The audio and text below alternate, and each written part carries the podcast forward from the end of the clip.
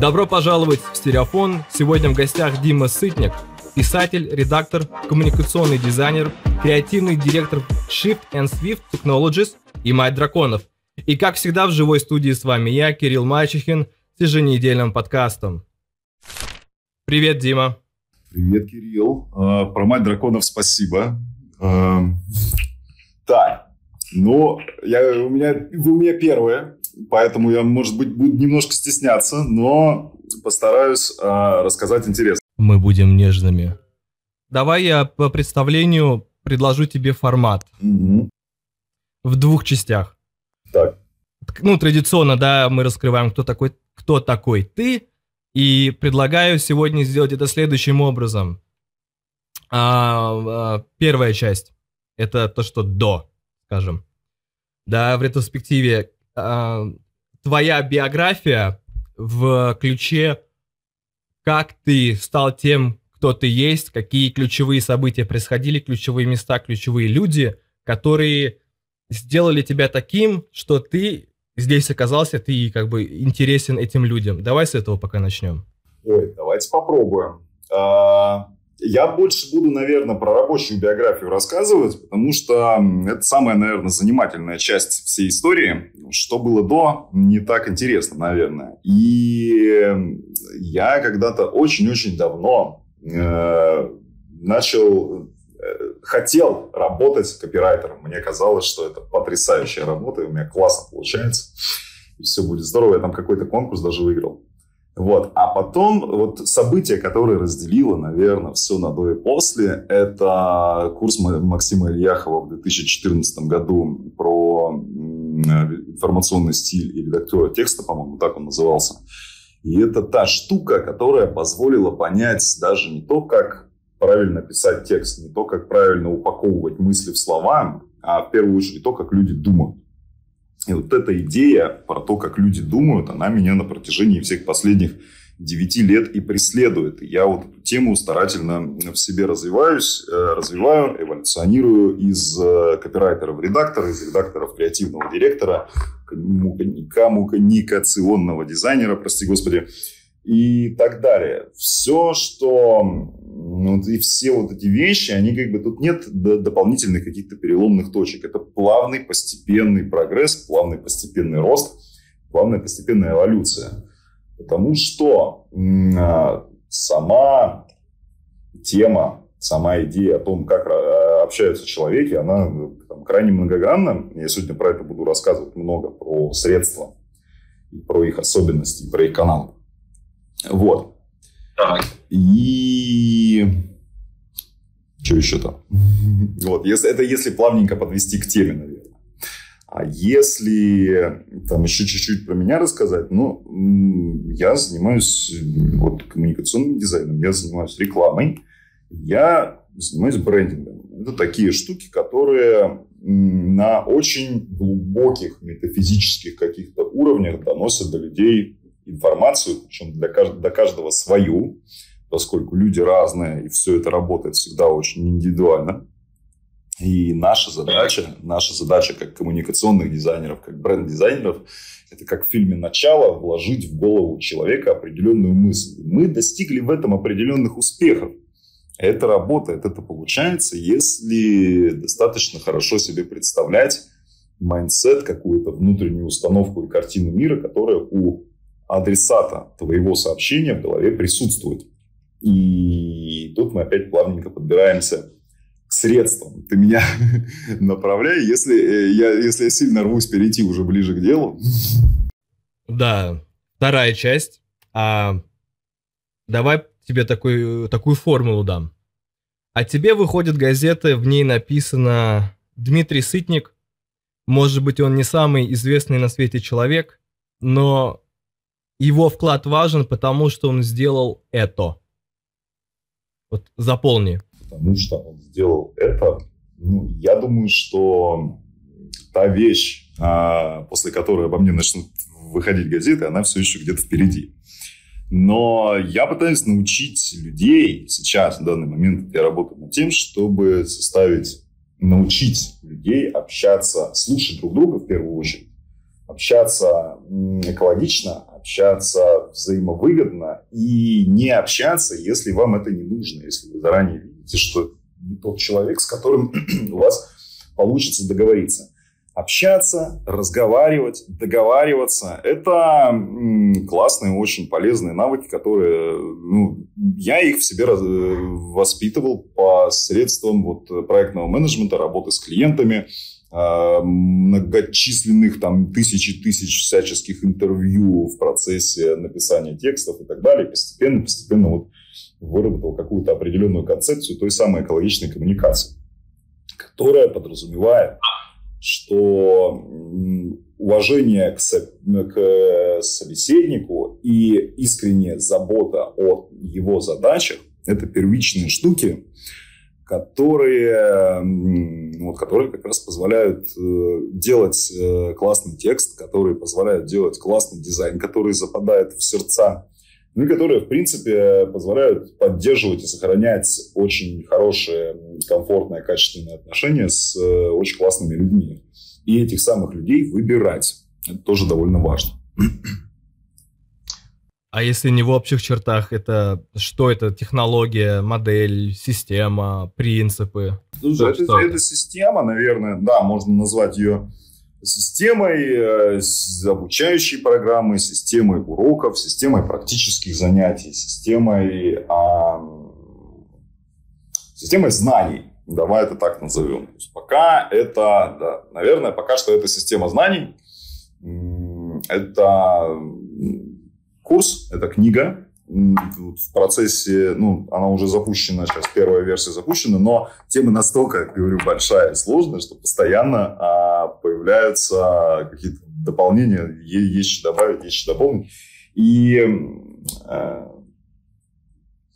это, скажем, я, я коллекционирую опыт. Я сохраняю весь свой опыт, и каждый кейс общения, допустим, с клиентами, а, по части там, разработки дизайна, в каждом кейсе случается какая-то интересная история. Иногда история приятная, иногда не очень.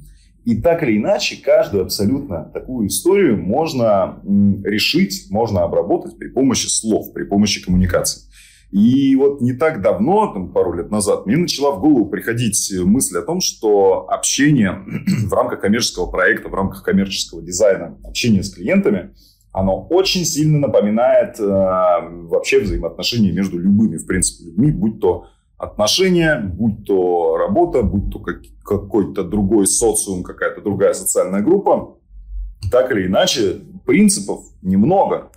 Принципы очень простые. Э, думай о собеседнике, внимательно слушай, записывай и думай, что говоришь. Выбирай слова. Вот. Так, а как как далеко ты ушел от Дейла Карнеги с его идеями 20 века, спешу напомнить?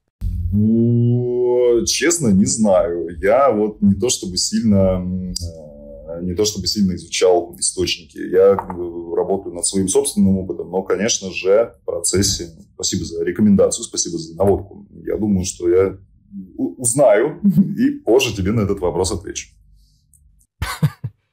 Окей. А, мы говорим сегодня в общем о коммуникации, да, э, коммуникации могут по-разному проявляться. Про что для тебя вот эта история? Вот в чем, чем она заводит? А, она заводит в первую очередь тем, что мы можем, во-первых, читать мысли, а во-вторых, влиять на людей посредством слов. И, по-моему, это потрясающе. Вот это ну, ты можешь э, изменять э, состояние человека, ты можешь изменять поступки человека, ты можешь изменять таким образом целый мир благодаря одним только словам. И слова, даже не только словам, благодаря некому посланию, благодаря некому высказыванию своему, которое может быть в любой совершенно форме. Это может быть графика, это может быть видео, это может быть текст, это может быть жест все вот эти вещи, они, они так или иначе влияют на поведение других. И причем здесь чтение мыслей, при том, что научившись наблюдать за людьми, за их реакциями, за их ответами и правильно строя, правильно ставя вопросы при этом, ты таким образом учишься, ну, очень быстро набиваешь как бы руку, набиваешь опыт, начинаешь понимать людей уже без слов. И читать их, понимать, что у них в голове, понимать, как они поступят в следующий момент. На мой взгляд, навык потрясающий, но овладеть им в совершенстве не удалось пока что никому. Почему?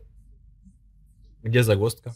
Возможно, потому что средств человеческого организма на данный момент для этого не хватает. Возможно, технический прогресс придет нам на помощь, и мы сможем более при помощи каких-нибудь, да, типа фантазируем, при помощи каких-нибудь мозговых имплантов более эффективно настраивать работу, к примеру, зеркальных нейронов.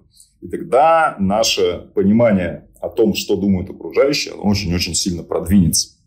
Но пока средствами, которыми, нам, которыми нас наделила природа, пока что получается очень-очень даже так себе. Но тем не менее, тем не менее, прогресс налицо. А надо ли нам так, с такой страстью лезть другим людям в голову? Мы не нарушаем ли личные границы или этику, к примеру?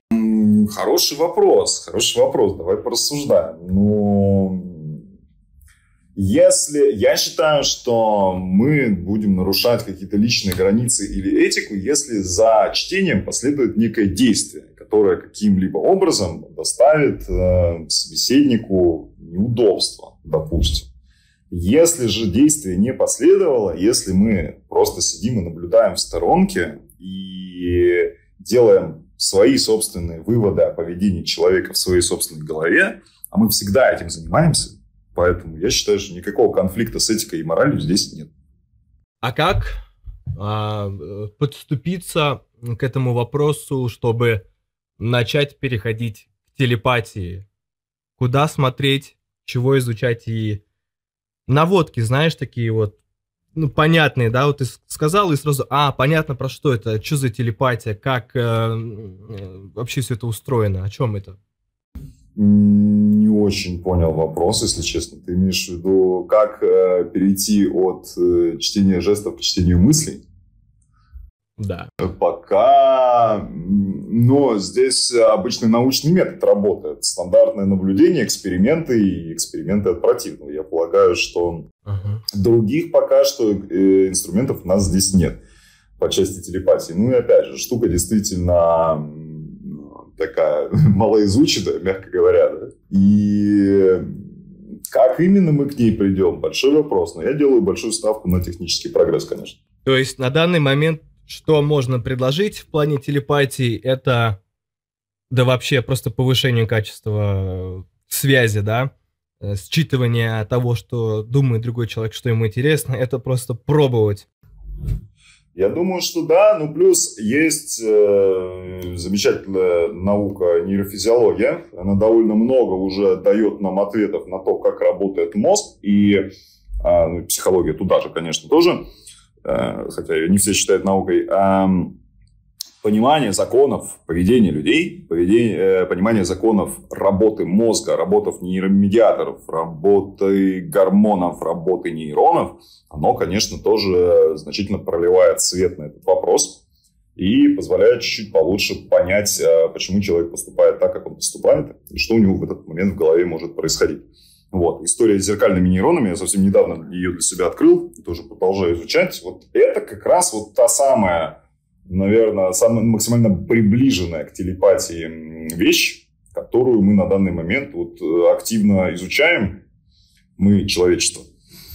И ага. которая позволяет, действительно позволяет без слов, без вообще без даже личного контакта а, влиять на поведение людей. Но штука малоизученная, и я бы не стал, наверное, сильно сейчас э, ее рассматривать, поскольку ну, сам в вопросе не до конца, наверное, разбираюсь. И научных подтверждений тому, что это работает, ну, не так много пока что на данный момент. А какие у нас есть доступные средства коммуникации и как повысить а, связь? Качество связи? Ой, вот, все, сейчас, сейчас начну. Доступных средств у нас тысяча. И средства, давайте мы сразу сейчас договоримся, что мы будем рассматривать все средства не с позиции того, чем я обладаю, а с позиции, не с позиции транслятора, да, человека, который говорит, а с позиции слушателя в первую очередь, человека, который информацию воспринимает. Вот. И здесь все наши средства коммуникации упираются в наши органы чувств. Это зрение, слух, э, обоняние, осязание, вроде все, да? Вот. Ну, интуиция, да, такая непроверенная волшебная штуковина которая, опять же, вот это туда, в историю, в копилочку истории к зеркальным нейронам, мы не будем сильно ее касаться, но будем держать в голове, что она есть. Вот. И все каналы связи, все каналы информации, которые воспринимаются нашими органами чувств, это и есть каналы коммуникации. Потому что любое взаимодействие с людьми с целью передачи какой-либо информации, это и есть коммуникация в широком смысле слова. Вот. И поэтому каналов, ну, давайте перечислим. На данный момент чем мы можем пользоваться? Мы можем пользоваться словами, можем пользоваться жестами, мимикой, мы можем пользоваться громкостью и регулировать тембр, громкость и интонации. Все это тоже передает дополнительную информацию. Э, дальше пойдем в диджитальную среду. Здесь у нас есть текст, у нас есть, э, что есть, изображение, видео, аудиосообщения, которые все ненавидят. Э, у нас есть анимация, какой-то анимированный дизайн, визуальное повествование. Это как раз та штука, которую мы развиваем в рамках дизайн-студии. И что еще? Вот пока, пока такой набор. Давайте пока, наверное, на этом остановимся. Там еще долго, наверное, можно перечислять различные м- диджитальные, например, средства не знаю, даже код, наверное, в какой-то степени может являться каналом коммуникации. Вот. И здесь самая интересная эта штука, конечно, это слова и текст, потому что слова и текст сильно очень зависят от культуры, в которой мы находимся.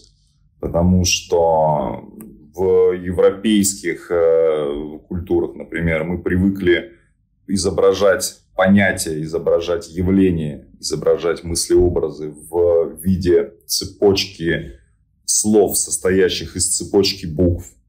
А, к примеру, восточные цивилизации, такие Китай и Япония, они изображают их совсем иначе в виде единого какого-то символа, да, иероглифа, который а, не представляет из себя линейную последовательность знаков, не представляет линейную последовательность букв, а сразу является тем самым образом, который нам нужно из одной головы в другую переложить.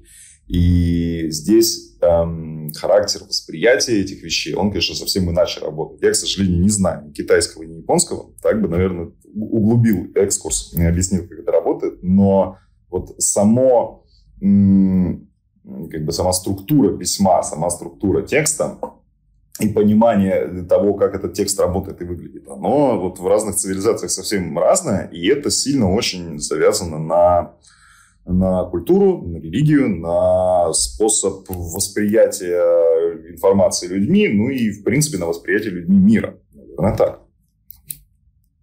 Это вот я перечислил а. средства. Как ими пользоваться, вторая часть вопроса. И добавлю здесь, ну, скажем, это будет совет для людей, которые не знакомы вообще с коммуникацией, как таковой категории они, конечно, коммуницируют, но не воспринимают это как э, инструмент, которым надо пользоваться, да. И скажем э, тому, кто понял, что такое коммуникация, и у него возник вопрос, а как мне начать доносить сообщение понятно чтобы люди сделали то, что мне нужно, например, в рекламе или в, в личных взаимодействиях, переговорах, к примеру. Хорошо, я понял. Хорошо. Давайте начнем издалека. Мы вообще общаемся постоянно. Мы постоянно транслируем и получаем информацию. Этот обмен не прекращается вообще ни на секунду. Я полагаю, что даже во сне там какое-то взаимодействие с окружающим миром у нас так или иначе идет, и мы об этом до конца не знаем. И мы существа мыслящие, мышление у нас, оно работает посредством мыслеобразов. То есть мы не представляем себе, когда мы задумываемся о каком-либо понятии, мы не представляем себе слово, мы не представляем себе картинку, мы представляем себе комплекс ощущений. это и звуки, запахи, это и, и, и картинка, это причем картинка именно в движении, как правило. И какие-то, возможно, все это оборачивается в слова, но это происходит в сознании за долю секунды, задолго до того, как мы смогли языком произнести там какое-то слово. Ну, например, давайте представим себе там, Бали, да? Вот. А, и э, вот, вот это интересно очень, что все одно и то же понятие у разных людей может быть вообще совершенно разным. Потому что все это зависит от, еще и от опыта человека, который у него в голове, в голове уже есть. Вот если мы говорим болит человеку, который всю свою жизнь а, просидел в Норильске, никогда оттуда не выбирался, он себе представляет э, одну картину. А если мы говорим про болеть человека, который недавно оттуда прилетел и жалуется на пробки и мусор, он, он себе представляет картину совершенно другую. И отношение к этой картине у них разное.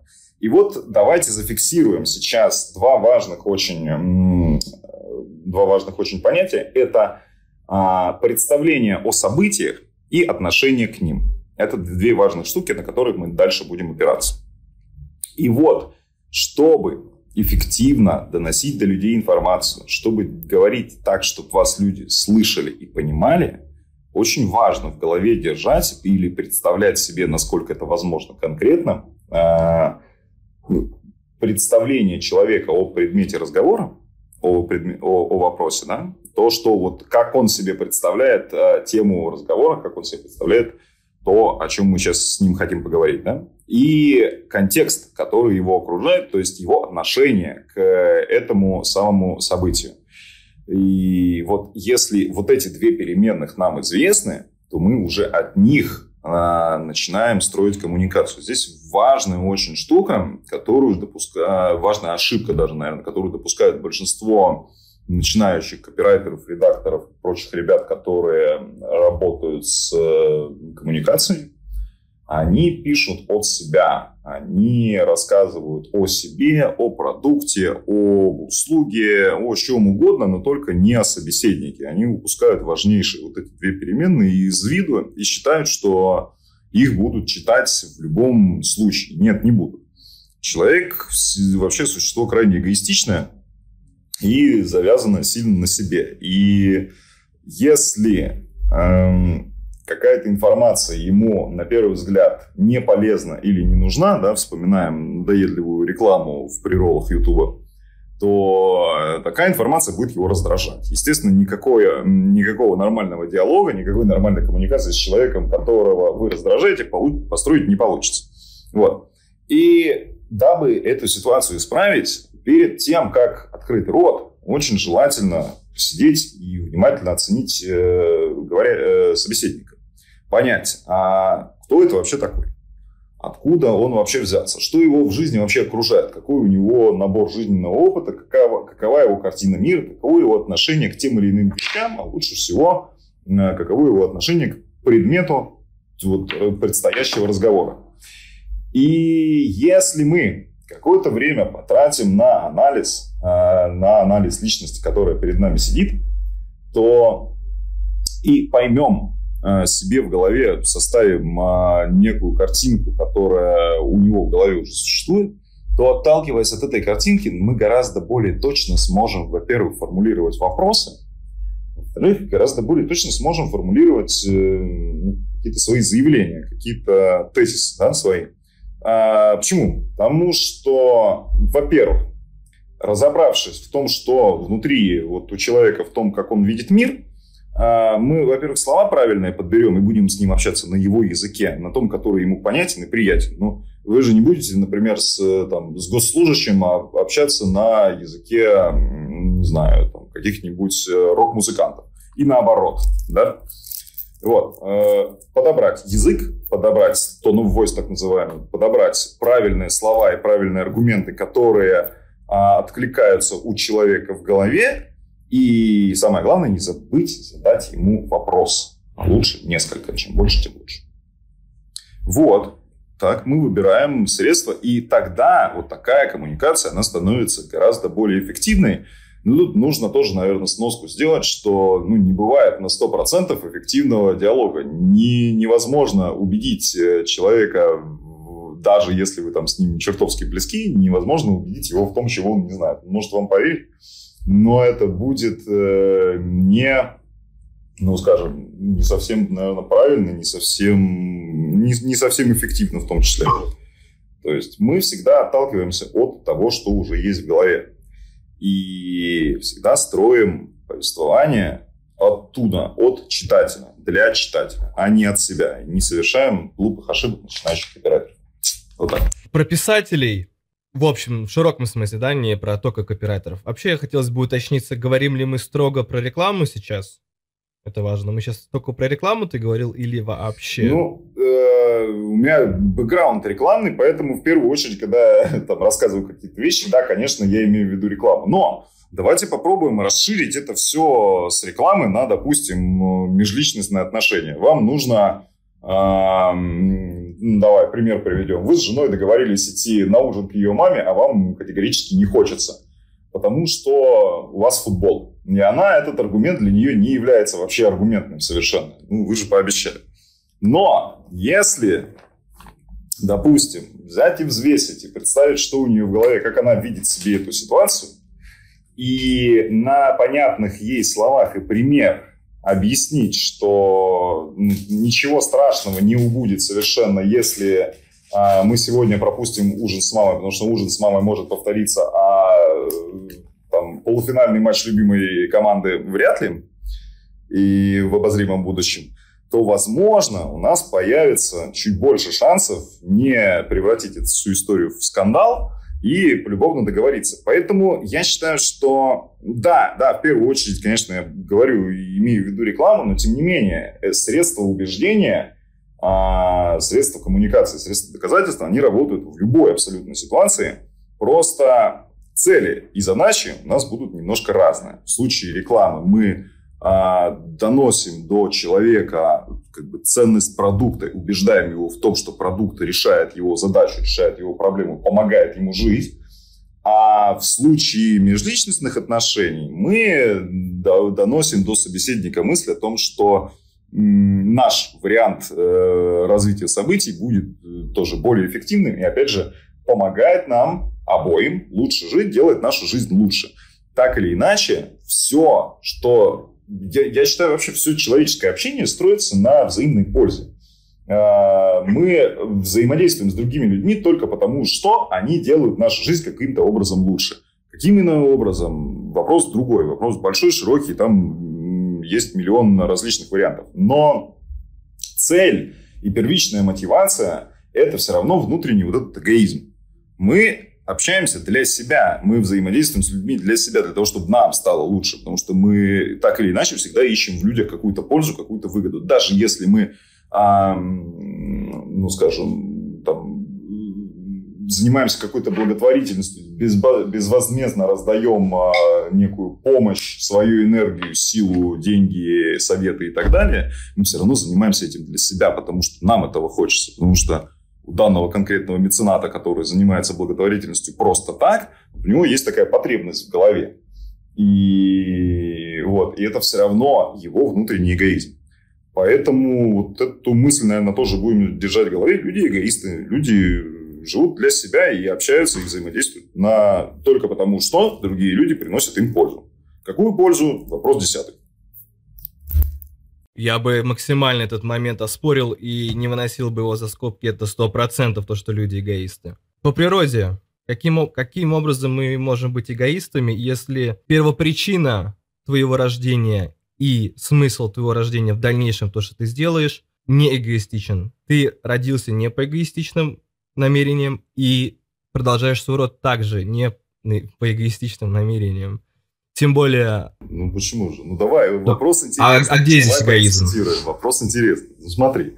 Давай. А, я считаю, что рождение ребенка это самая эгоистичная штука, которая в принципе в мире может существовать. Потому что древний ген, самый древний ген, который был еще у самых первых животных, а, он заставляет живые существа воспроизводить себя Жизнь, закон, основной закон жизни. Жизнь должна сохраняться. Нам очень хочется жизнь продлить и очень не хочется жизнь терять. Каким образом это устроено? Почему это так работает? Никто не знает.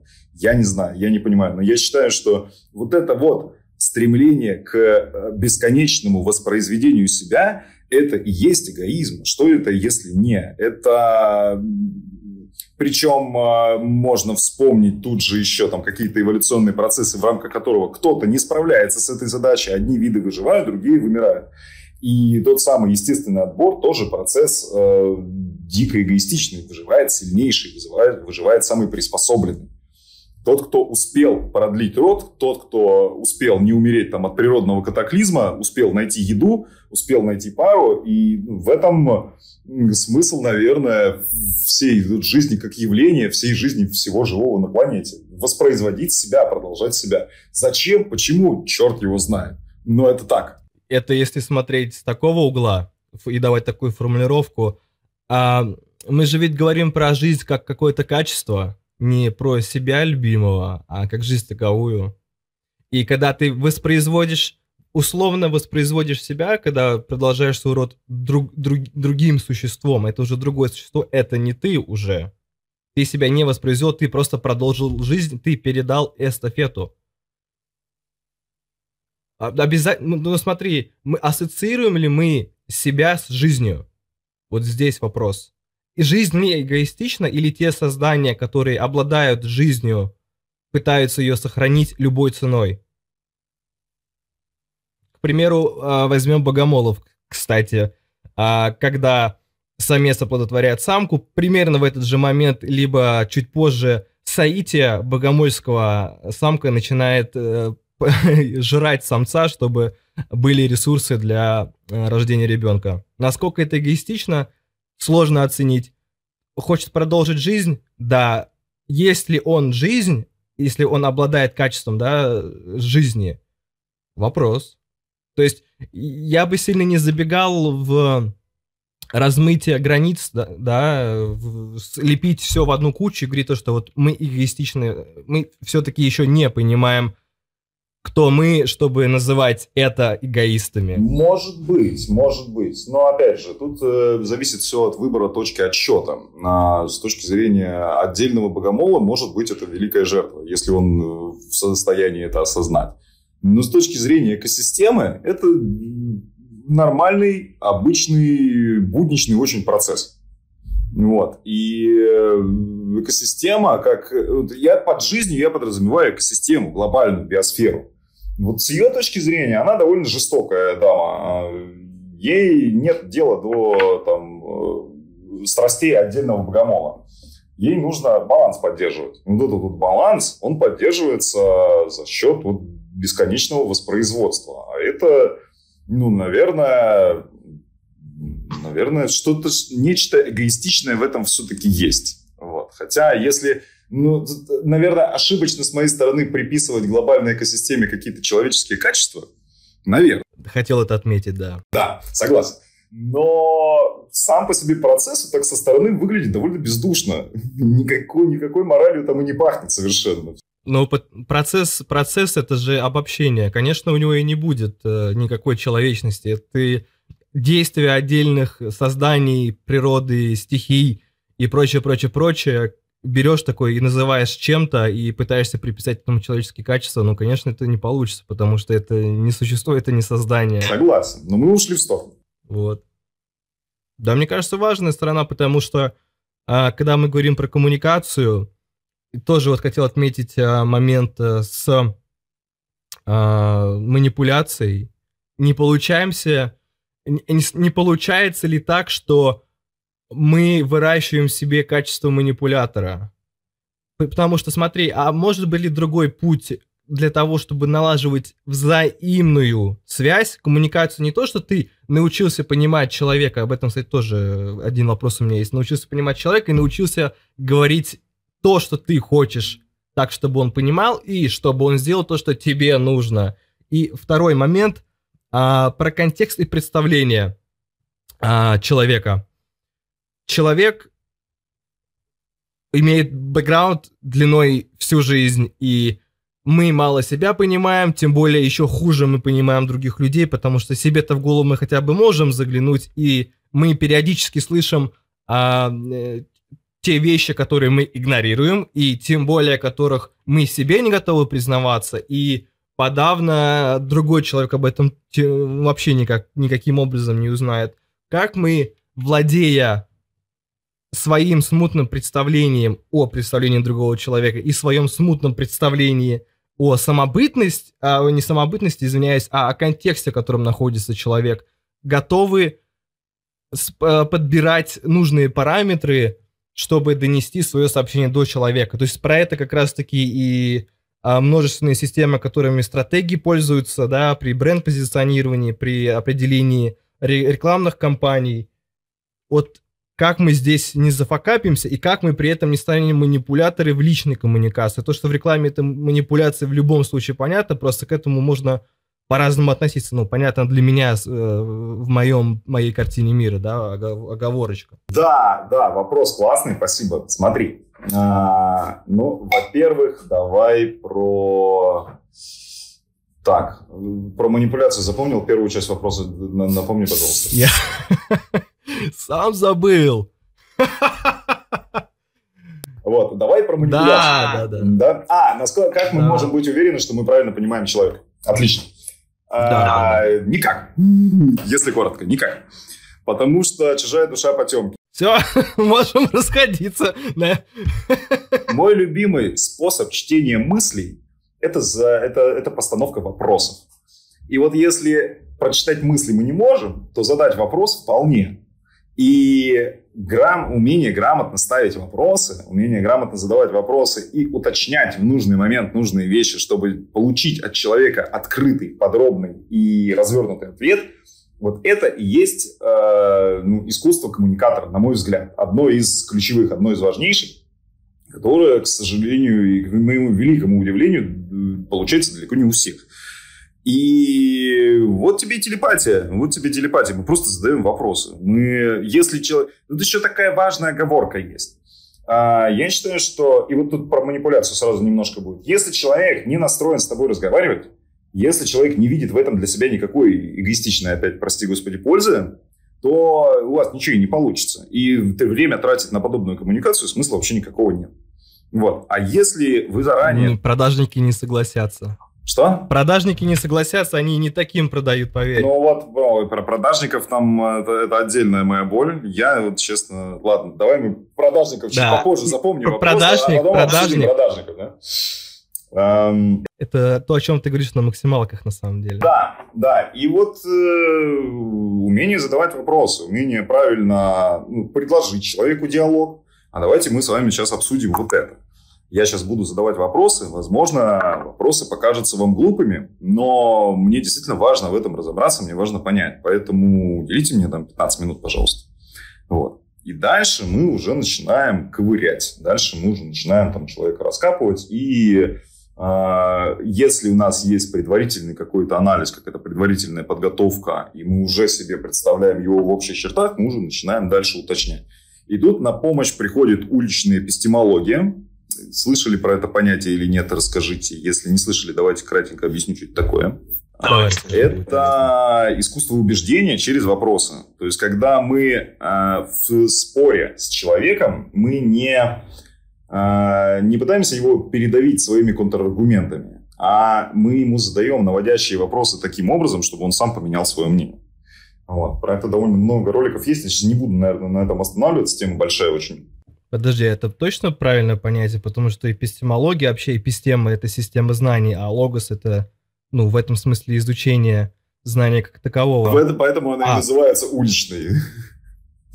А как по-другому это можно назвать, чтобы не путаться? Ну, слушай, не знаю. Я вот с этим термином сталкивался, в принципе, с этим термином работаю. Сильно глубоко не, не погружался, наверное, в теорию. Но это есть, есть школа такая, есть школа в Москве, по-моему, есть у них там какой-то свой онлайн-ресурс, и их методы довольно интересно работают на, ну, на разных поприщах, на социальном, на политическом, на межличностном в отношениях. А, вот. Почему работают? Потому что когда человек сам делает вывод, он э, этому выводу верит. Потому что это не то, что мы его, ну, не то, во что мы заставляем его поверить, да, когда мы его что-то до него доносим и что-то заставляем его сделать, он сознательно включает, даже бессознательно включает сопротивление все равно. А если мы всего лишь направляем его мысли в нужное русло посредством вопросов, он сам делает выводы, те, которые нужны нам. Потрясающая методика, очень люблю. Вот. И это и есть э, ключевой, наверное, вот э, инструмент для чтения мыслей, для того, чтобы понимать, что у человека в голове. А теперь про манипуляции. Вопрос... Подожди пока, подожди пока с этим на секунду. Нам в комментариях уточнили, что уличная эпистемология – это про бесконфликтный диалог, знания и логос другого человека имеется в виду здесь. Да, да, спасибо большое. Давай, про манипуляцию. Про манипуляцию. Тут э, вопрос сложный на самом деле. Все зависит от отношения конкретного, наверное, манипулятора к тому, что он делает. Я искренне считаю, что если манипуляция не несет вреда, то такая манипуляция допустима. Хотя она от этого не перестает быть манипуляцией. Однако, если это помогает, ну, есть случаи, когда э, человек начинает спорить во вред себе, просто из упорства, да, просто вот, ему просто не хочется с нами соглашаться, хотя он знает, что э, если мы сделаем, если он сделает так, как мы ему предлагаем, ему станет лучше.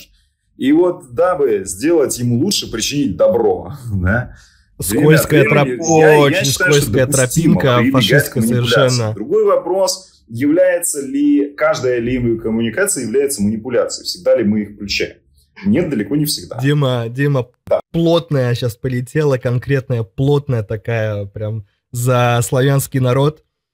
Э, причинять людям добро и брать на себя позицию, где ты знаешь, как человеку лучше, это, ну, слушай... Я знаю, я знаю. Тоталитарная, я диктаторская, максимально я такая... понимаю, прям, конечно ох. же, конечно, это плохо, да, да, да, это плохо, но это есть, это работает, и в некоторых случаях это допустимо применять. Вот, можете кидаться в меня палками. Ну, то есть мы вполне уже можем делить, да, то, что у нас есть а, твари трясущиеся, да, и право имеющие. Право имеющие это люди, которые овладели инструментами коммуникации и знают, как в твоих формулировках иметь, вернее, вести обоюдно выгодный диалог. Слушай, ну есть или нет, э, вопрос без ответа, наверное, потому что определенно есть э, какое-то количество людей, которые очень хорошо овладели и средствами коммуникации, и средствами манипуляции в том числе, и они действительно, если э, так подумать, можно их выделить в некий отдельный класс, который обладает определенным силовым ресурсом. И есть ли такие люди? Да, есть. Пользуются ли они своими навыками? Да, пользуются. Во благо ли пользуются? Да тут черт их знает. По-разному может быть. Поэтому э, ну, тут еще есть такая штука, как есть еще такая штука, как забота. Вот. И когда мы используем а, манипуляцию через заботу, я имею в виду именно в контексте, допустим, рекламы, в контексте какого-то рабочего, в первую очередь, взаимодействия. Насчет межличностного вопрос очень сложный, и я, наверное, туда не полезу вообще. Вот. Но если мы а, говорим о рабочем взаимодействии, если мы говорим, например, о согласовании дизайна, то, ну да, зачастую использование манипуляций вполне оправдано, потому что а почему мы делим согласен, здесь, здесь людей на черных и белых? Да? Потому что человек, который приходит к дизайнеру, он в большинстве случаев понятия вообще не имеет, что такое дизайн, как он работает и зачем он нужен. И задача дизайнера человеку э, отключить его внутреннего творца, который требует, вот дайте мне карандаши, я вам сейчас все лучше нарисую, э, отключить вот этого вот персонажа и как профессионалу прийти и выполнить свою работу качественно и убедить еще человека в том, что работа выполнена качественно, и действительно будет работать. Поскольку здесь мы сталкиваемся с очень большим количеством субъективщины, а субъективщина часто мешает эффективности проекта. И получается, вот была же, наверняка у всех была, у всех дизайнеров была такая боль. А, ты приносишь человеку качественный, хороший, продуманный с твоей точки зрения продукт, Он, залезая туда своими руками, начинает что-то там менять, ковыряться, а потом приходит тебе и жалуется, что ничего не работает, что вот э, там сайт денег не приносит, текст не продающий, а логотип недостаточно красный. Вот. И дабы, ну вот, дабы обез, э, обезопасить человека от него самого, да, мы прибегаем к манипуляциям. Да, мы прибегаем к манипуляциям, когда мы воспитываем детей. Мы э, окей, мы обманываем детей, да, так или иначе, регулярно. Мы запугиваем, простите, это, а, или, или наоборот, э, подкупаем, чтобы они делали то, что с нашей точки зрения правильно, и не делали то, что с нашей точки зрения неправильно. Поэтому вот обвинять меня в диктаторстве я считаю излишним немножко. Я, вот, ну, я возможно, достаточно циничен, в этом отношении. Но я считаю, что это есть, оно никуда не денется. Люди так или иначе будут его использовать всегда. И ну, быть моралистом здесь, наверное, хуже, чем быть диктатором. Вот моя позиция. Ну, смотри, на большинство пунктов всегда у меня в голове вот э, выскакивает, к сожалению, я не записал на этот раз, э, против, противоположные, ну не противоположные, а альтернативные способы, которые также могут сработать. Ну, возьмем а, случай с клиентом. Почему мы не можем управлять его ожиданиями и... Ну, окей, да, это знаешь, как по действию с мягкой силой сказать, ну ладно, как бы, да, давайте попробуем так. Возьмем а, сейчас вариант, который вы предложили, он даст, скорее всего, такой-такой э, результат. Если мы возьмем э, вариант, который я изначально предлагал, либо еще какую-то альтернативу, ну, например, компромисс можно сделать, да, то здесь будет так, так, так, давайте проверим. Он такой, окей, давайте проверим. Пошли с э, недостаточно красным логотипом, проверять, результаты плохие, и ты такой, ну, пожалуйста, давайте вот э, пойдем по другому пути. Ну, ну ладно, да. Человек научился. То есть смотри, э, это подход, в чем я в нем какой главный недо... два недостатка главных вижу. Во-первых, это отсутствие линейности, это абсолютно точечный, то есть э, мир заканчивается в, э, на, на этом моменте. То есть все, либо сейчас, либо никогда. В будущем нет никакой возможности поработать с человеком, э, чтобы он научился, начал понимать со временем, да. Нет, просто вот есть одна точка, в одной точке ты либо выигрываешь, либо проигрываешь, и на этом все заканчивается. Второй момент. Ты ранее говорил про копирайтинг, про писательство – не, не, в прошлый раз я не договорил, здесь как бы тоже это очень хорошо подходит момент. А, писать для людей, но здесь упускается главный момент, почему это манипуляция, вот именно в негативной коннотации. Коммуникация это в любом случае манипуляция. Ну, в общем смысле, да, манипулировать. Как вот манипуляторы есть а, в, в машинах там специальных. Вот. Когда ты пишешь для, для другого человека, ты не пишешь от себя. И это точно не самовыражение, это стопроцентная манипуляция, потому что ты хочешь затриггерить человека, ты не хочешь как человек живой, реально, в этом смысле эгоистичный, в этом смысле эгоистичный, который хочет себя раскрыть, который хочет рассказать, рассказать, что ему интересно, который хочет поделиться своим опытом, своим знанием. Эгоистичный мотив, в принципе. Но как бы не только эгоистичный, он еще и да, для, для ваших и для наших, как бы, это два разных, может быть, эгоизма, да, то есть, где мы учитываем контекст, что я делаю это для себя, потому что мне это нравится, но я делаю это и для других. И эгоизм, где я просто делаю для себя. И прикрываю это тем, что я делаю это для другого человека. То есть, когда ты пишешь для другого человека, ты пытаешься, независимо от того, что ему интересно, абсолютно решаешь э, за него что ему надо будет почитать, что, что, э, на что он будет тратить свое время, вместо того, чтобы быть аутентичным. Я вот э, в последнее время много над аутентичностью делаю, и как это вписывается в, в рамки нормального здорового общества, где никто ни, никого не кошмарит, не придумывает э, за них, э, чем им в жизни заниматься, что им покупать. Аутентичность. То есть ты как, например, рекламщик, да, как дизайнер, стратег, ты занимаешься тем, что ты помогаешь продукту, бренду обрести аутентичность и транслировать то, кем они являются, быть и а, коммуникацию как раз-таки настраивать так, чтобы до человека любого, в принципе, да, тут уже история больше а, а, по, по широкому охвату, да, полевая, ну, как бы таргетироваться можно, это как бы можно понять, кому это будет интересно, да, а, и донести до них то, чем бренд этот является. Все. И человек сам решает, интересно ему это или нет. Тебе за него думать не надо, он сам решит. Тем более, тем более про эффективную рекламу. Что я вот сейчас э, тоже подумал, а насколько мы понимаем вообще людей? Что, какой пласт человека мы понимаем? Вот мне кажется, что мы понимаем самую примитивную часть человека. Вот э, вспоминается эта картинка, где там обезьянка, там у нее мозг подсвечивается рентгеном и написано э, нейрон activation.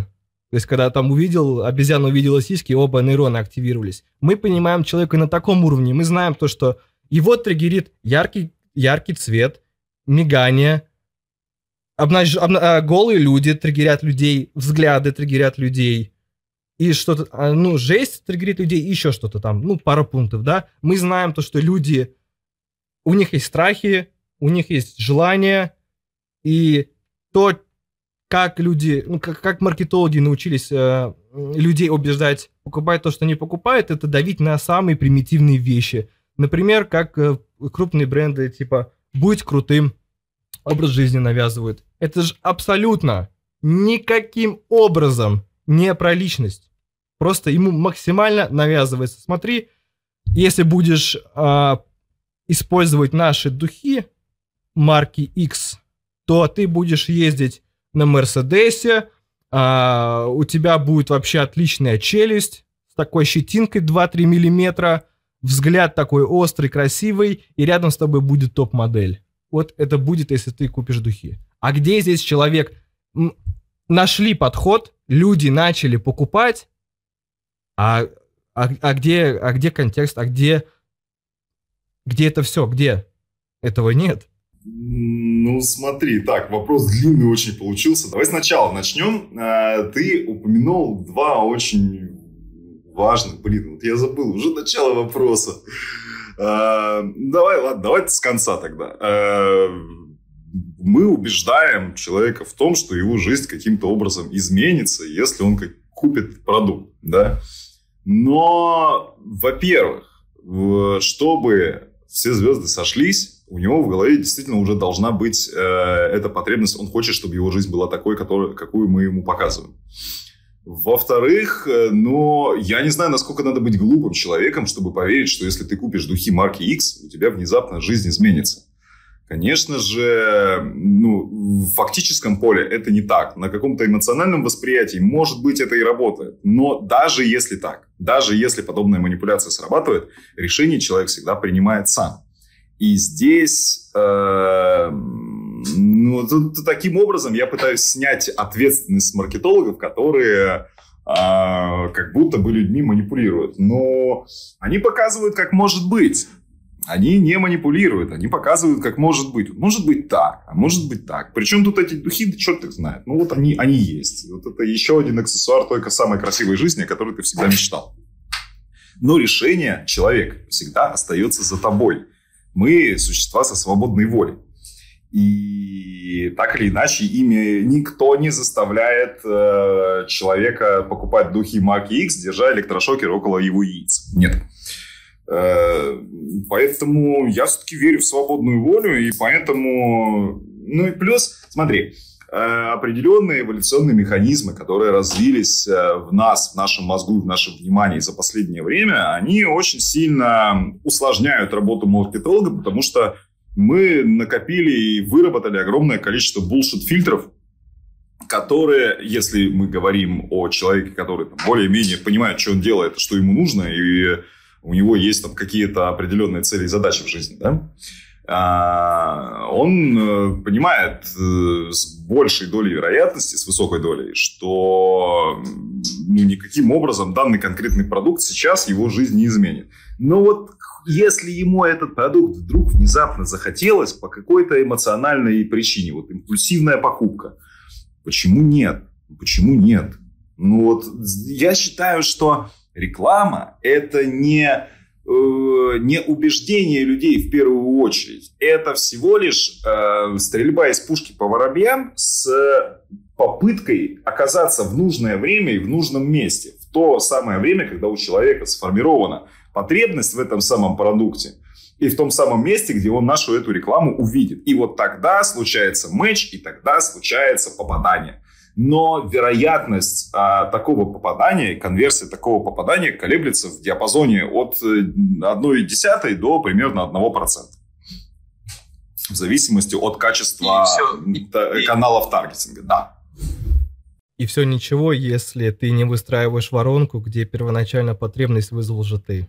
Ну, опять же, вот это сложный, кстати, вопрос, сложный, и мне до сих пор непонятный до конца, каким образом воронки формируют в головах людей потребности. Я верю в свободную волю, я считаю, что сформировать в голове у человека потребность, э, ну, это надо прям постараться. Но хотя я допускаю, что ну, не, не все люди такие э, классные, осознанные, как я. Э, и да, они подвержены там а, какому-то чужому влиянию, но в первую очередь они подвержены влиянию ближайшего социального круга. Вот они видят, тут вокруг них э, люди проходят, идут на курсы Geekbrains, становятся тестировщиками и э, уезжают жить в Таиланд. Вот они видят, и они хотят так же. То есть потребность формируется не маркетологом ушлым, да, который пришел и говорит тебе сейчас, вот ты вот так вот живешь а она Он гораздо умнее, конечно. Да, она формируется за счет ближайшего окружения социального. На него мы повлиять уже никак не можем. То есть, если предпосылка Боже, была, Боже. если предпосылка была, да, потребность можно сформировать. Но если предпосылки такой не было, хоть ты убейся, ничего не получится. Люди только и делают, что покупают ненужные вещи.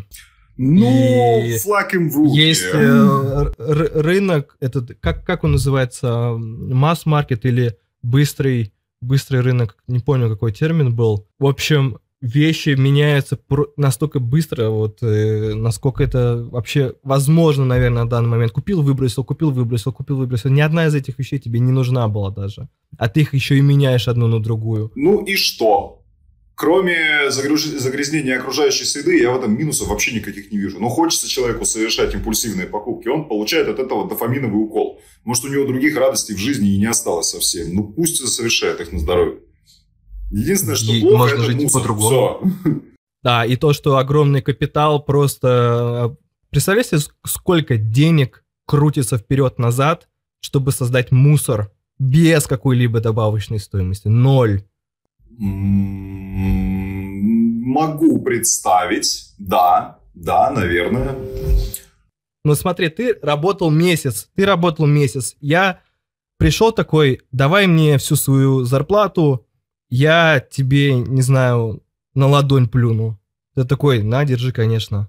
Я плюнул, ты пошел помыл, в следующий месяц опять я тебе прихожу так ты весь месяц работал, давай деньги. Ну, такое, это, так можно рассуждать только, наверное, о базарных играх и о наркотиках.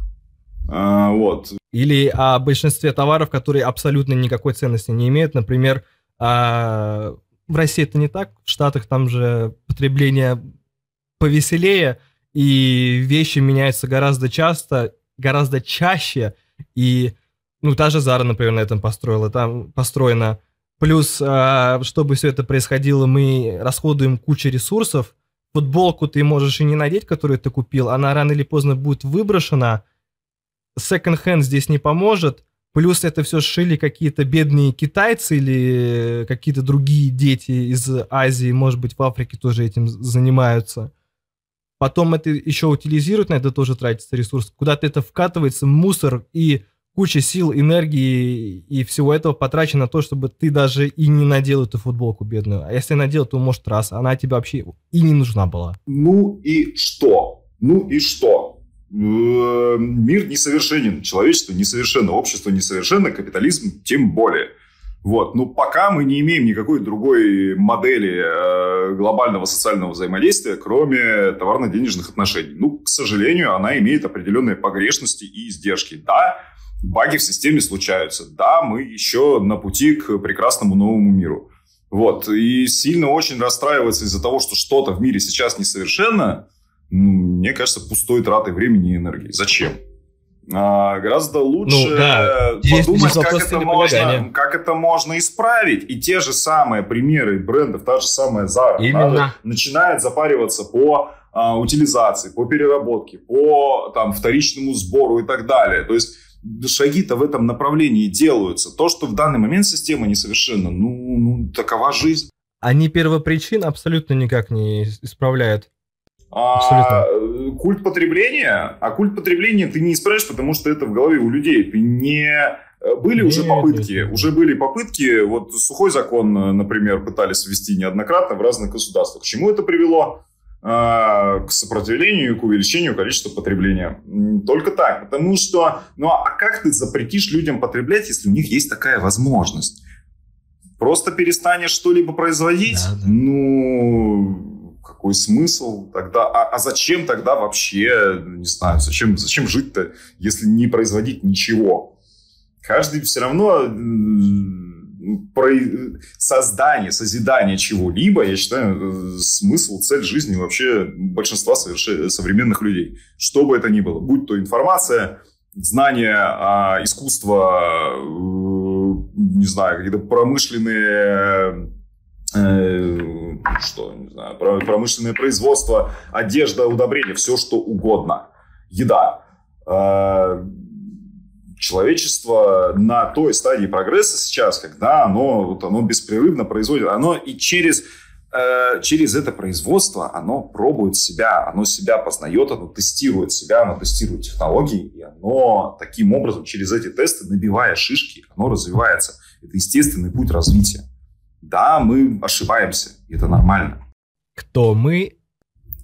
Человеки. Те, кто потребляет, или те, кто на этом деньги Да варят? все, все ошибаются, ага. все, абсолютно все ошибаются. Даже животные. Животные учатся в процессе игры. В процессе игры они получают синяки, шишки, шрамы и так далее. Но они учатся таким образом, чтобы потом их не получать. Точно так же и общество в глобальном плане, оно совершает огромное количество ошибок, ошибок иногда очень страшных для отдельного человека, да, но тем не менее, как экосистема Нет, продолжает просто... жить. И вот мы вернулись к вопросу об эгоистичности экосистемы, да, смотри, как мы далеко ушли от коммуникации. Не, не так далеко, я сейчас как раз я хочу это замкнуть. К чему я ушел к э, э, капиталистам, которые сидят там, э, руки потирают. Вот смотри, возвращаясь к Бали и к окружению друзей. Вот люди, которые продают, они прекрасно знают то, что есть разные типы людей. Есть, которые, а, ну, инноваторы, да, которые инновации создают. Есть первый круг людей, которые начинают подхватывать инновации, да, которые любят все новое смотреть, все пробовать. Потом есть чуваки, которые потом подтягиваются, да, уже за теми более инициативные. Есть чуваки, которые уже, когда а, ну, авторитеты уже начали подтягиваться, за ним уже обычные люди, а потом уже самые тормознутые, когда уже вот все-все, и они такие, а, мне тоже надо. Когда ты имеешь это знание, ты спокойно обращаешься к первым людям, они начинают распространять бам-бам-бам-бам-бам, параллельно крутишь рекламу, хреначишь, вдавливаешь в голову, а, и вот все вот это делаешь, и у тебя прекрасно все покупается, и ты создал потребность на ровном месте. И здесь тебе всю, всю дорогу помогала реклама, потом, ой, не реклама, а коммуникация, о которой мы говорим. Ты посмотрел, так, а, ты любишь а, все новое, ага, понял, так, контекст так понял. Новый крутой и инновационный продукт, супер крутая технология. Такой, да, да, да, пошел купил. Начал распространяться. Ты начал другим хреначить. О, это есть у всех. Тебе тоже надо купить. Он, да, да, это есть у всех, мне тоже надо купить. Все ты куча людей продал вещь, которая нахрен никому не нужна была. Поздравляю. А потом сделаешь новую итерацию. Нет, вот это прям супер круто, это прям теперь всем надо. И еще раз это продал. Слушай, ну почему же не нужна? Ну они же хотели, они же получили удовольствие. Если мы говорим про путевки на Бали, они же ну, съездили, отдохнули, зарядились новым опытом. Это в любом случае полезно. Да, может, что-то у них не, если так путь... пошло, может, им что-то, что-то там где-то не получилось, но они в любом случае что-то приобрели. Это не выбрасывание денег и энергии в пустоту. Выбрасывание денег и энергии в пустоту было только в 19 веке, когда активно шла э, массированная рекламная кампания героина. Вот это да, вот это действительно плохой пример, ну, пример единичный. Все остальное, Не, мне кажется, наоборот, они хотя бы кайфанули для человека. Ноль. В отдельных случаях это ноль пользы. Даже вред. Смотри, смотри, тут вопрос эффективности. Когда человек покупает дорогую вещь или просто кучу дешевых вещей, которые ему вообще не нужны, он получает удовольствие. Да, классно. Мы человека обыдляем. Очень э, классно. Мы из себя, во-первых, снимаем ответственность, что не, не, ну, я, конечно, отдаю себе отчет, то, что я манипулирую людьми, и я продаю им вещи, которые вообще не нужны. Не, ну они хотя бы э, получать удовольствие, да и тем более я-то что виноват, я просто продаю, я там просто рекламу делаю, а у них вообще-то, вообще-то у них есть своя свободная воля, и это они виноваты, то, что они это покупают. Как бы да, они в том числе, я согласен, то, что люди, люди э, ну, знаешь, со стороны человека, который это делает, он всегда понимает, и он дает себе отчет, что я продаю то, что не нужно людям, и я продаю это тем людям, которые э, в этом не были заинтересованы. Это э, постоянно встречающийся вопрос у продавцов и у маркетологов, а этично ли то, что я делаю. Они как бы видят, да, ну, в принципе, неправильно, но всегда можно найти оправдание, то, что вот это, вот это, и большинство людей к этому и приходит по моим наблюдениям, как бы, ну да, это нормально. Я согласен, то, что это нормально, это естественный порядок жизни, но можем ли мы идти по более эффективному пути? Я не слышал, что я сказал путь. Можем ли мы идти по более эффективному пути, где мы будем давать людям то, что им нужно, тогда, когда им нужно, и не, и, и, и, и не пытаться э, людей в этом убедить, то, что как бы это твой выбор, ты покупаешь, что ты хочешь. Я сейчас уже начал на самом деле говорить, чтобы говорить, потому что я свою мысль потерял. Давай ты выскажи. Смотри, да, отличный вопрос, классно. И да, можем, можем, потому что, а, ну вот, какого подхода придерживаюсь я? Может быть, далеко не все маркетологи так работают, но чтобы э, написать текст, чтобы сделать дизайн, чтобы сделать качественную рекламу, мне нужно прочувствовать и прожить продукт. Без этого, без доверия э, к продукту, если я не верю в то, что я делаю, я никогда не сделаю нормальную рекламу. Либо она работать не будет, либо я вообще от подобной истории откажусь. И вот это такой этический кодекс рекламщика, этический кодекс мани, э, манипулятора, коммуникатора а, про, пропустив это через себя, почувствовав, поверив, что это действительно работает, что это действительно решает задачу, поставив себя на место потенциального покупателя, представив себя в его шкуре, в его окружении и увидев его глазами вот этот продукт, ты а, понимаешь, что он действительно полезен, он действительно решает задачу, просто человек об этом не знает. Вот у человека есть проблема, есть проблема, у него вот растет огромный прыщ на затылке, и он об этом не знает. Вот. А ты ему предлагаешь шапочку с зеркалом, которая ему этот прыщ подсвечивает. Он такой, нифига себе, я всю жизнь такой ходил, не знал об этом. И вот поэтому вот, и поэтому тогда я с Аленкой расстался в восьмом классе, оказывается. А она мне не сказала, да, пропустив в рекламу, пропустив продукт через себя, получается действительно этичная, экологичная коммуникация, экологичная реклама. Это вот это один из моих принципов, которым я следую, которым я учу а, студентов, в частности, потому что ну, невозможно сделать нормальную рекламу, не почувствовав и не поверив по-настоящему в продукт. Потому что люди видят вранье, люди считывают вранье мгновенно, везде, в словах, в жестах, в твоей мимике в, на видеосозвоне и так далее. Вранье неэффективно. Вот. Но, однако, я не сбрасываю со счетов, я понимаю, что оно работает. Но я считаю, что это баг системы. Со временем, когда-нибудь, мы все-таки придем к более какому-то а, гармоничному, наверное, обществу, которое будет меньше врать, хотя окончательно это искоренить не получится никогда. Вот. В первую очередь, меньше врать самим себе. Потому что те самые несчастные люди, о которых ты рассказываешь, которым внедрили в голову некую, некую потребность, и они сейчас бегут и, и, и тратят последние деньги на вещи, которые им не нужны, ну, эти люди немножко не в ладах с собой. Я считаю, что даже не столько маркетолог ушлый их убедил в том, что им эта вещь действительно нужна, а еще и они сами себя убедили, они сами в это поверили, что вот эта вещь а, решит их задачи. Я сейчас приведу а, пример, пример будет, а, как бы, возможно, вот меня здесь не все, не все поймут, э, возможно, сейчас кого-то задену немножко, но а, все-таки хочу привести пример. В пример хочу привести религию. Что такое религия? Это набор ответов на достаточно сложные вопросы, набор некого философского знания, представлений о мире. Мир такой, потому что. И вот есть классические религии, которые дают очень четкие ответы на а, вопрос, почему мир такой, какой есть, почему события происходят так, как есть. А есть научный метод, который говорит, ну, если тебе интересно, иди разберись, иди книжки почитай, иди эксперимент поставь, подумай, разберись сам, сделай выводы сам, и тогда ты вот эти дырки в своей картине мира заткнешь.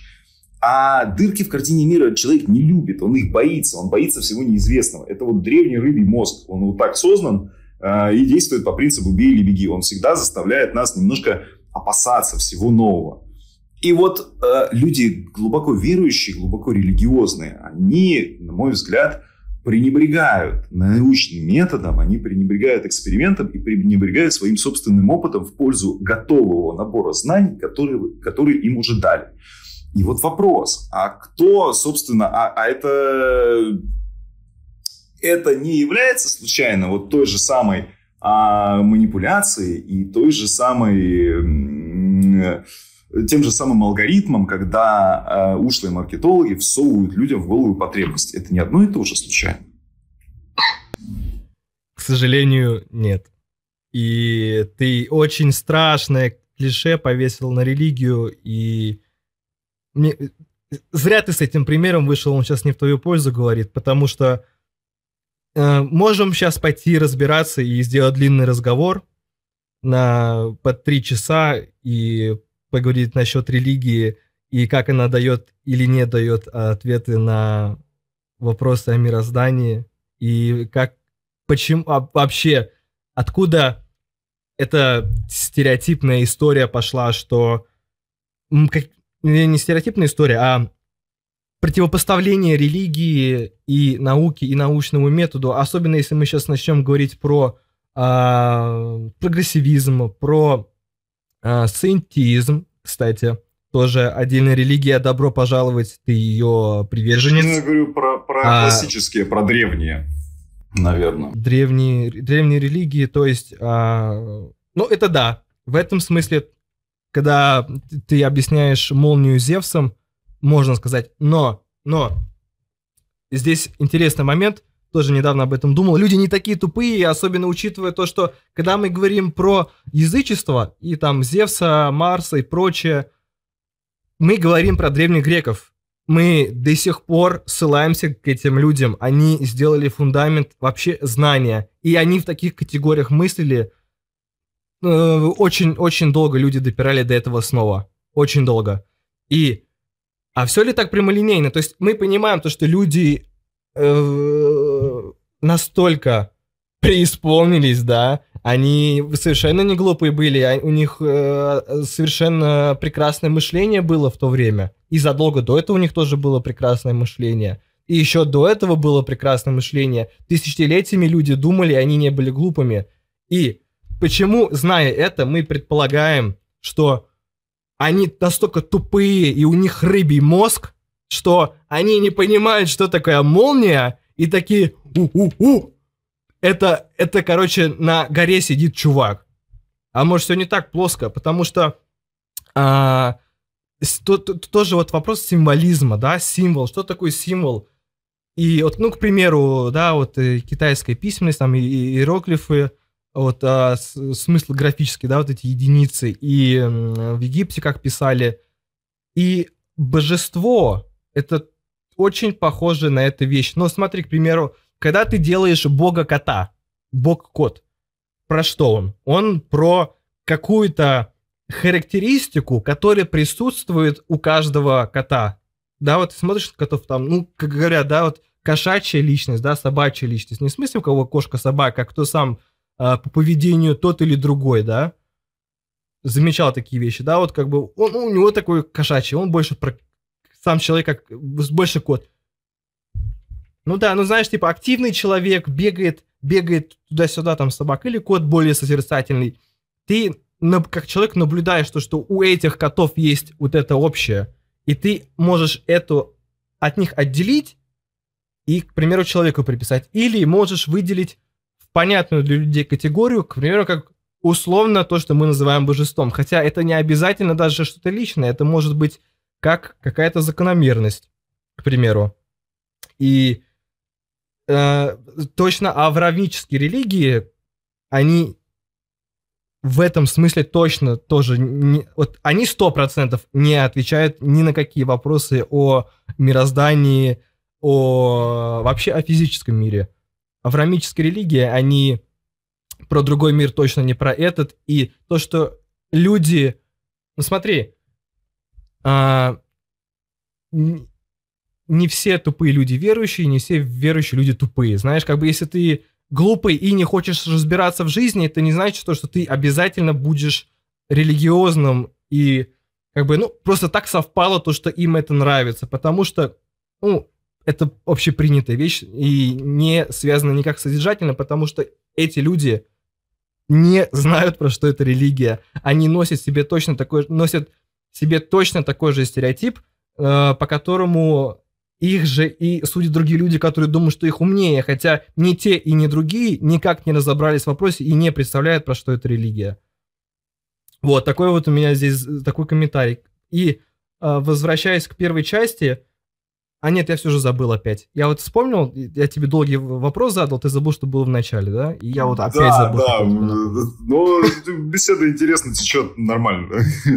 Я надеюсь, э, слышать это, слушать это тоже достаточно интересно. Слушай, я, ну, такой момент хотел уточнить по поводу вот древних религий. И мы все-таки ну, там довольно много тысяч лет уже прошло с тех пор, как э, древние э, греки даже объясняли себе некое, некие процессы вокруг них при помощи там, божественных сущностей. Здесь а, включается такая истина, чем, а, ну, не знаю, истина или нет, высказывание, да, чем больше я знаю, тем больше я понимаю, что ничего не знаю. Вот, мы с тех пор очень много узнали нового о мире, и в то же время понимаем, что на, насколько еще много неизученного. Чем больше ты а, знаешь о мире, тем больше ты понимаешь, что ты ничего не знаешь. Чем меньше ты знаешь, как в случае вот 4-5 тысяч лет назад, да, тем проще тебе некие пробелы в знаниях э, заткнуть очень такими условными э, законами, явлениями, как, э, к примеру, боги Древней Греции.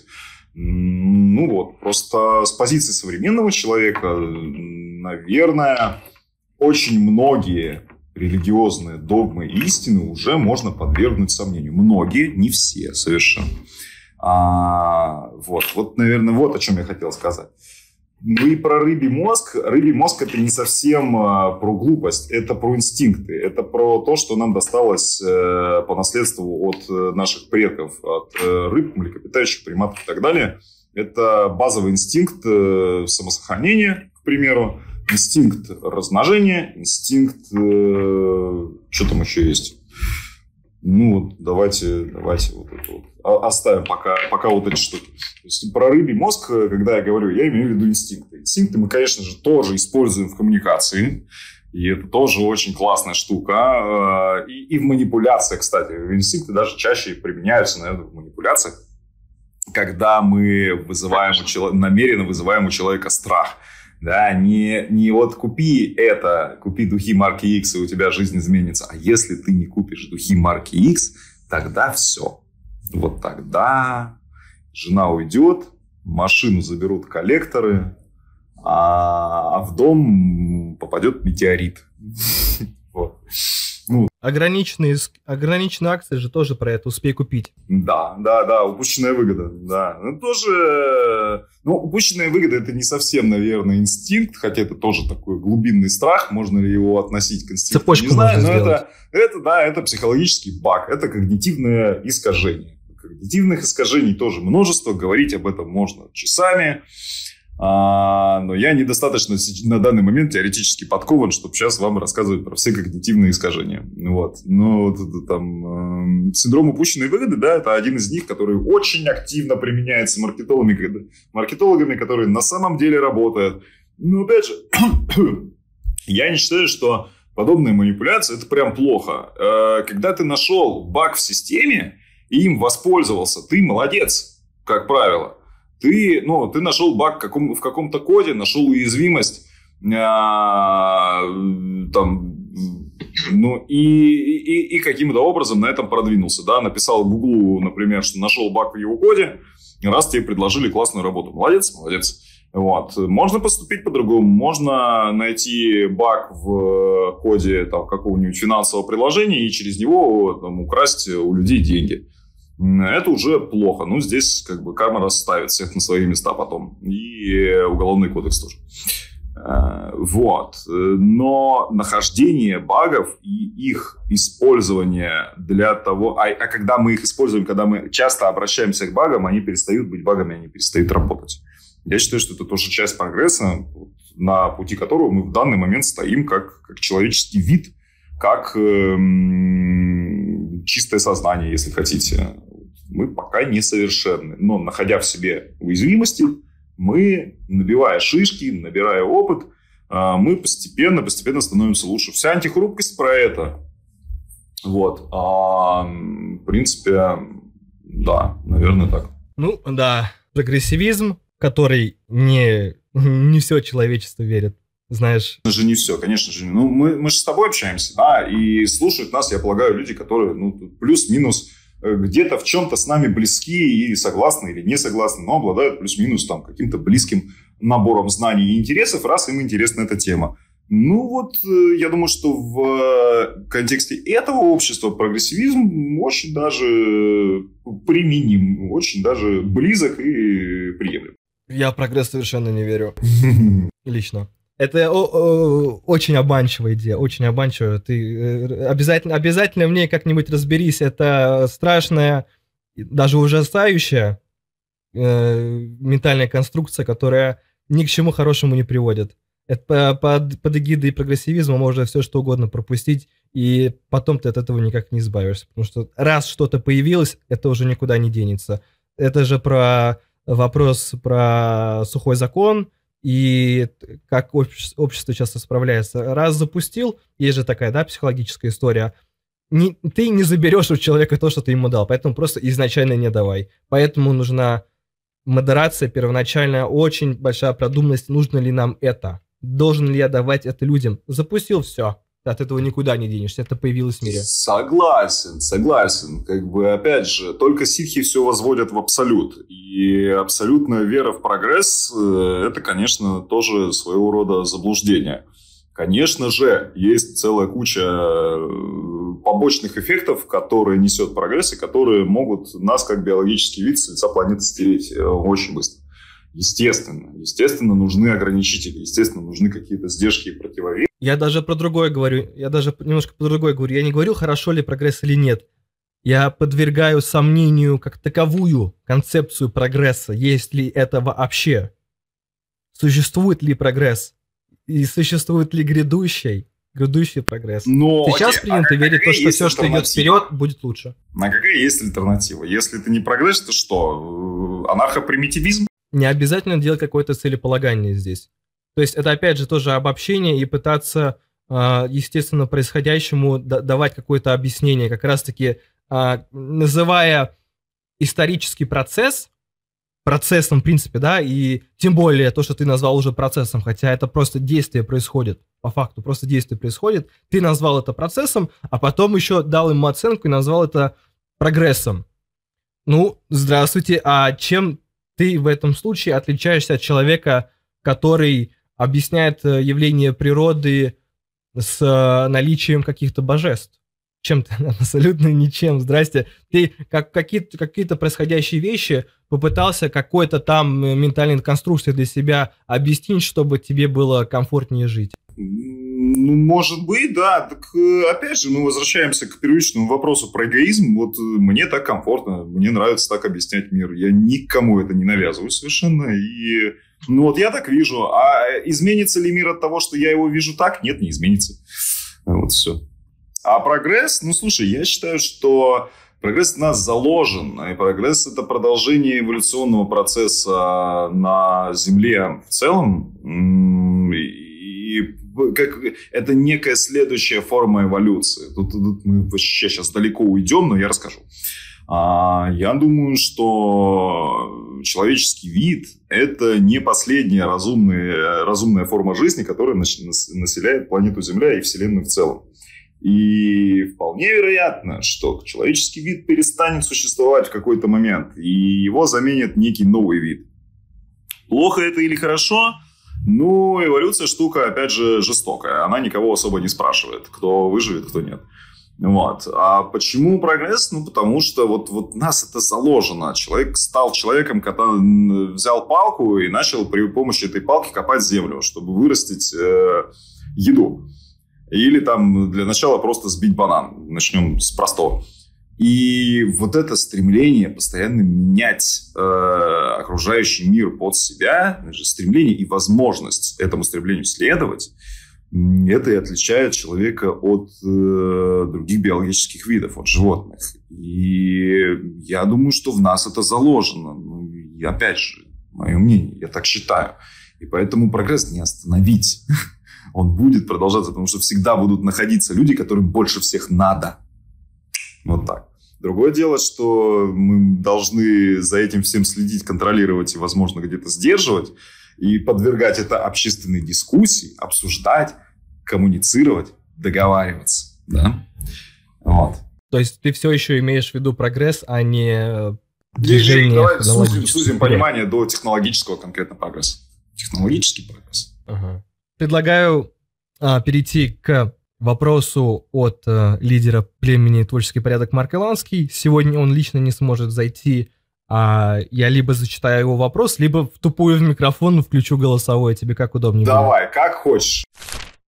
Здравствуйте, дорогие друзья. Уже захожу в самолет до Омана. Очень рад всех приветствовать с удовольствием. Э, конечно же, послушаю, жду не дождусь э, выхода на YouTube э, такого замечательного гостя.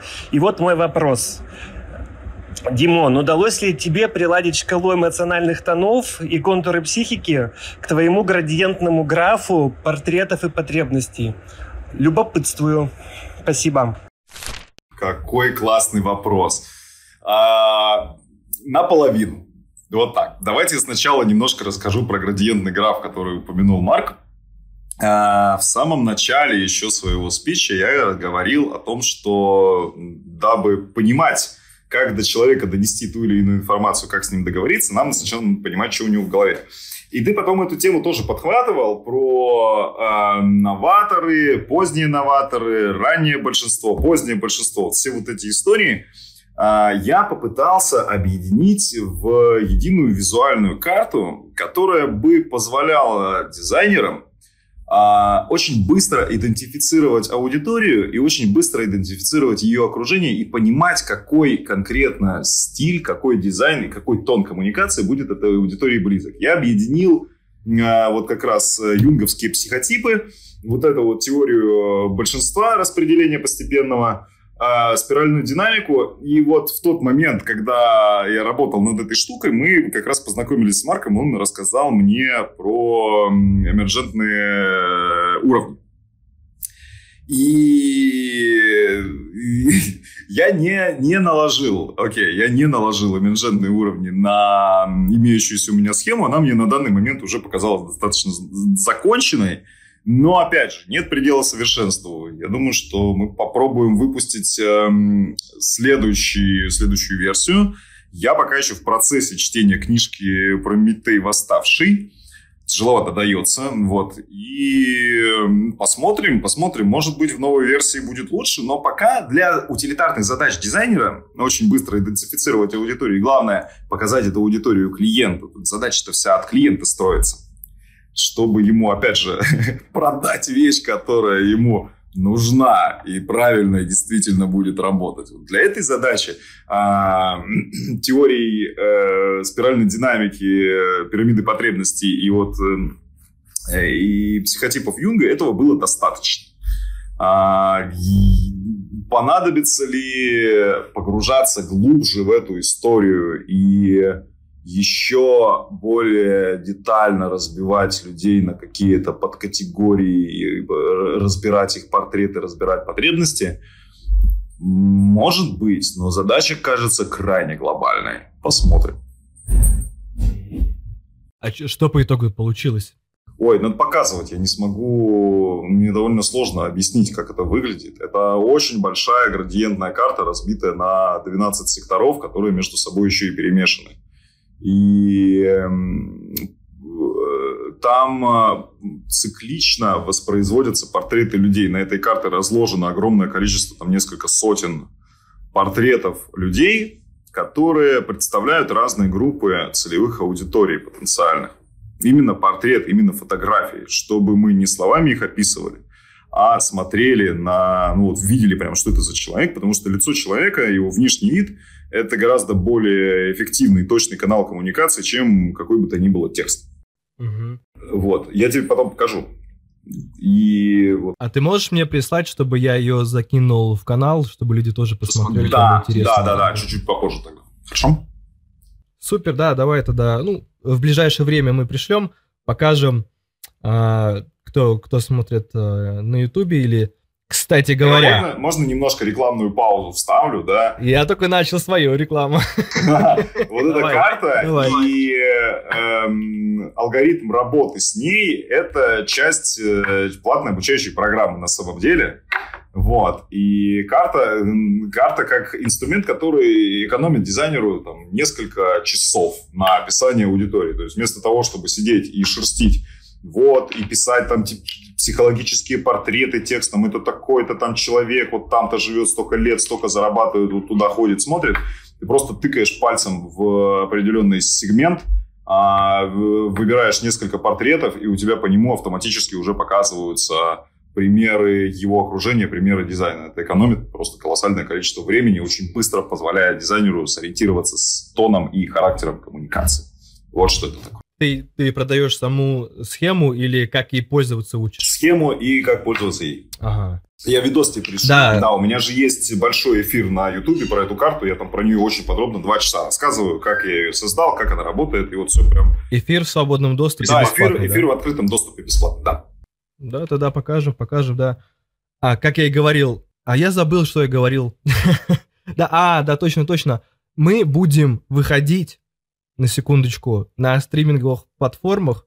Пока что у нас открыт доступ в э, Apple Podcasts, и в скором времени э, и на Яндекс Музыке будем выходить, и на куча-куча-куча других а, вещей. Как только это получится, начну отгружать все выпуски на платформы, и их можно будет там слушать. Да, и чтобы быть в курсе всех новостей, смотрите в телегу. И очень будет классно, если вы будете оставлять свою обратную связь или задавать вопросы. Э, открытый диалог — это очень хорошо. И когда мы коммуницируем четко и понятно, очень классно, когда мы говорим друг другу, о чем мы думаем, и пытаемся найти решение, которое подходит прекрасно для всех. Согласен ли ты, Дима? Я даже более чем согласен, еще немножко дополню. Мы через коммуникацию учимся. Мы познаем мир, просто невероятное количество информации о мире мы получаем через коммуникацию с другими людьми. О мире, о, о людях и о себе. Через других людей мы познаем и мир, и себя. И коммуникация в этом плане – это сильнейший обучающий инструмент, э, один из моих любимых – вот, кто меня знает хорошо, знает, что я предпочитаю не сухую теорию, а живой конкретный опыт, и в частности, вот общение с, э, живое общение с людьми просто. И это, на мой взгляд, лучше, лучше гораздо лучше любых э, книжек, курсов и всего такого. Ну, на мой взгляд. Да. Хотел тебя спросить, помимо вот этой градиентной карты, где ты ну, звучит, звучит интересно. Мне как дизайнеру, как бы, я думаю, да, что что такое забавное, может быть полезное. Что еще есть у тебя за пазухой, чему ты можешь э, людей научить? Э, смотри, э, забавная история была, когда я писал курс, я писал его очень долго, я где-то полтора, полтора или два года, наверное, собирал кейсы, я собирал примеры, собирал случаи, переписки из, и вот из работы, и куски диалогов, я расшифровывал, объяснял, почему вот так, а не так, почему человек вот именно так подумал, именно такое решение принял. Очень много ошибок своих я тоже прорефлексировал и разобрал эм, в процессе э, создания И вот э, рабочим названием курса было «Как не быть мудаком».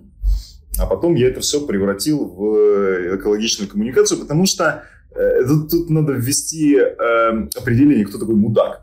Это человек, который... Э, да, и, и, и вырос из Ильяхова. Да, да, вот.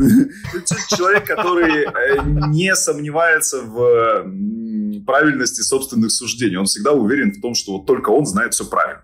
Вот. И умение сомневаться, умение подвергать сомнению и свои, и, и чужие слова, это очень важный, на мой взгляд, навык, навык критического мышления. А, и вот э, что у меня в результате получилось, хрен его знает. Полу такой психологический, эмоционально коммуникативный инструмент, половину половина сухой и очень рабочей теории конкретных практических методов. Вот так пиши, вот так не пиши, вот так делай, вот так не делай. Ну и игры, игры. Э, про игру я уже упоминал. Игра, я считаю, это лучший, один из лучших тоже а, способов э, изучения, и поэтому я постарался смоделировать э, рабочий процесс дизайнера в формате игры, чтобы каждый примерил на себя каждую роль, роль заказчика, роль дизайнера, роль там, стороннего какого-то зрителя, юзера, и попробовал все эти роли, чтобы лучше научиться понимать э, вот все то, а, что с его дизайном дальше будет. Потому что многие, очень многие дизайнеры, они не, не смотрят дальше своего носа. Они вот, как, как я и говорил вначале, вот они пишут и делают для себя и про себя. Вот я умею рисовать красивые картинки, я умею классно верстать текст, вот я буду этим заниматься. Зачем я это делаю, черт его знает в первую очередь я хочу э, донести до людей, что, во-первых, э, надо понимать, зачем ты это делаешь. И вот этот вопрос, зачем и почему, надо уметь задавать каждому мельчайшему элементу своей работы. У тебя, ты, ты должен досконально разбираться в том, что ты делаешь, чтобы начать этим э, заниматься, чтобы делать действительно качественные, эффективные продукты. Тогда получается легко, тогда получается быстро, тогда не получается идиотских правок и, и сделать логотип покраснее, да, вот всей вот этой ерунды, тогда получаются очень качественные и приятные взаимоотношения с клиентами, от которых ты сам прешься. Ты получаешь такой кайф от своей работы, что, ну, вот, что я ее даже до сих пор не бросил, хотя не отличаюсь постоянством, скажем так. Вот. Вот, вот что я, что я несу. Я хочу научить дизайнеров получить удовольствие от общения и от своей работы. И учиться, раскрываться, вот, вот, вот расти постоянно. Какая-то такая штука получилась. Ни на что, наверное, не похожая, но вот что получилось, то получилось.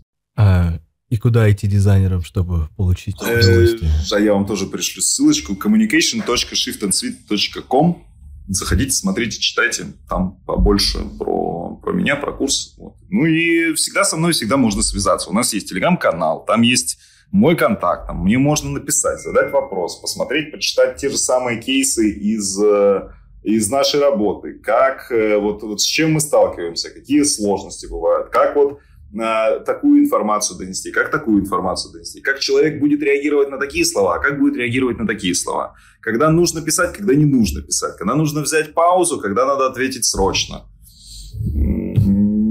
Просто миллион кейсов.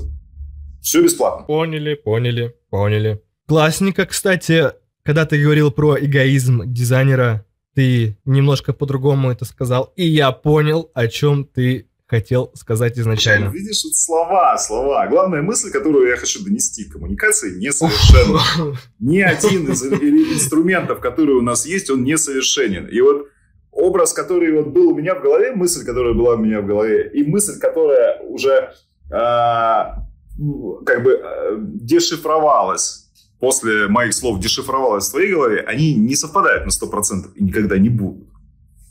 Да, вот. да, да. Это важная штука, которую следует помнить. Коммуникация ни одно из средств, которые у нас есть на данный момент, несовершенно. Вот научимся мысли транслировать на расстоянии через э, инвазивные микрочипы, тогда и поговорим. Или подумаем, посидим, подумаем молча. Давай тогда я столкну эти а, две... Ну, я как бы отдуваюсь за аудиторию, скажем, да, я представляю людей, которые пришли послушать тебя. И а, я изначально думал в наших таких двух крайностях, да, и я твои слова понял так, что надо делать не для себя, это первая крайность, а для человека. Но, ну, то есть то, что я назвал манипуляцией, да, то есть это э, ты отказываешься от себя, и ты, типа, пытаешься подобрать э, ключ от чужого сейфа. Пин-код. Вот. Но ты говорил про то, что ты не забываешь про себя, и ты в, понимаешь, понимаешь суть своей задачи, ты задаешься вопросами, зачем и для кого ты это делаешь. И ты, как дизайнер, самовыражаешься, самовыражаешься через заботу для другого человека. Это как раз получается максимально не эгоистично. Ты не забываешь про себя. То есть ты оставляешь для себя часть творчества меньшую, да, то есть как бы, ну, у тебя понятно, как тебе обращаться к конкретному человеку. И в рамках вот этой вот э, э, небольшого коридорчика, да, определенного, потому что, ну, у тебя все понятно, как тебе с этим человеком э, общаться, какими образами к нему обращаться, в каких категориях и так далее. И среди этого ты ищешь уже решение для себя интересное, как тебе это выразить другим способом и ну, для себя интересно найти, просто иначе зачем это вообще делать, это с ума сойти можно будет. Дизайнить без интереса это самоубийство буквально. Очень изматывающе. Ну, получается, да, как-то так. Я только с одним здесь тезисом, наверное, готов поспорить. Я считаю, в дизайне творчества очень мало. Есть определенные Мало, да. художественные приемы, которые ты применяешь, но опять же, это очень строгая инженерная дисциплина, которая всегда отвечает на вопрос «зачем» и «почему». Творчество не отвечает на вопрос «зачем?». Творчество просто потому, что я так вижу, просто потому, что я так хочу. Да, а да, дизайн, каждый, каждый шаг в дизайне, он всегда очень обоснован. Поэтому я считаю, дизайн и, и дисциплиной более вот инженерной, технической, нежели творческой. Она, мне кажется, 50-50.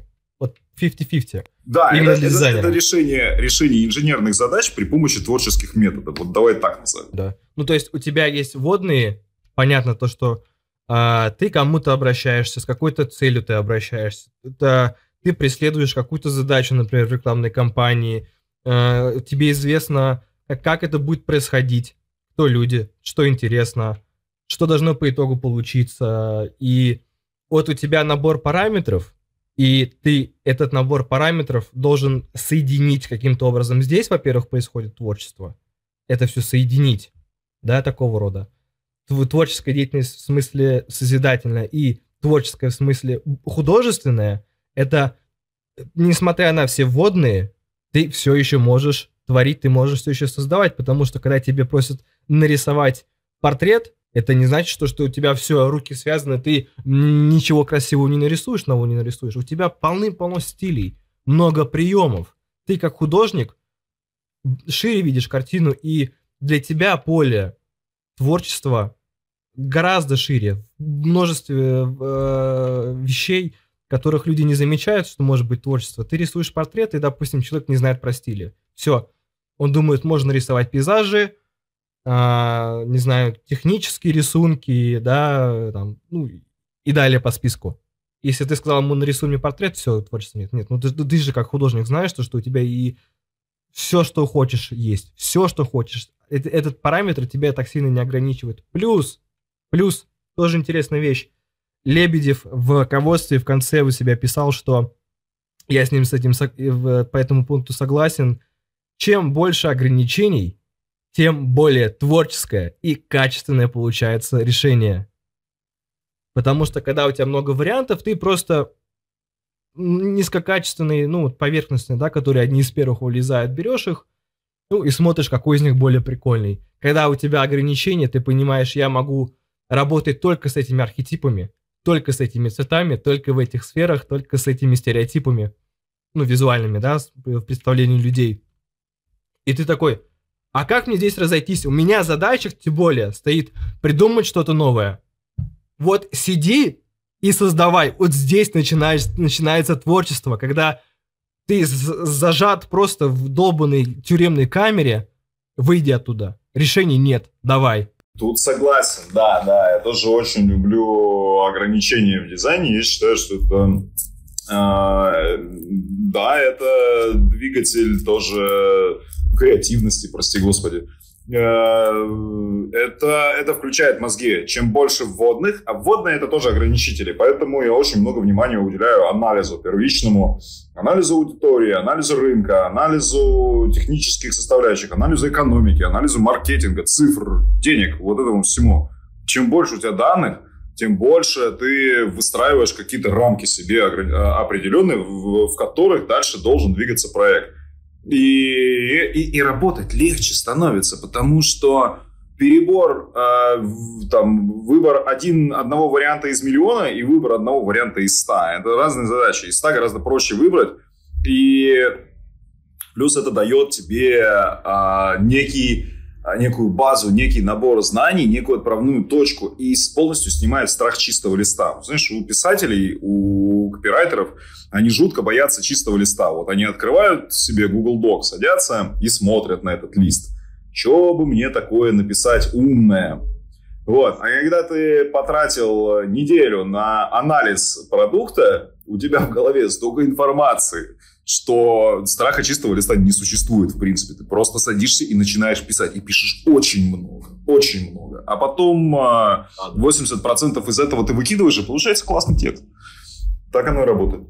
Это все совершенно так. Дима, я с тобой не поспорю, потому что когда у тебя есть водные, у тебя есть представление, зачем ты это делаешь. Просто зачем садиться за э, пустую страницу или за, за белый холст, если тебе сказать-то нечего, если тебе нет, не надо самовыразиться как художник, как творец, и у тебя нет какой-то бизнес-задачи, и у бизнес-задачи должны быть в любом случае водные, тогда что ты туда сел? Иди картошку, блин, копай.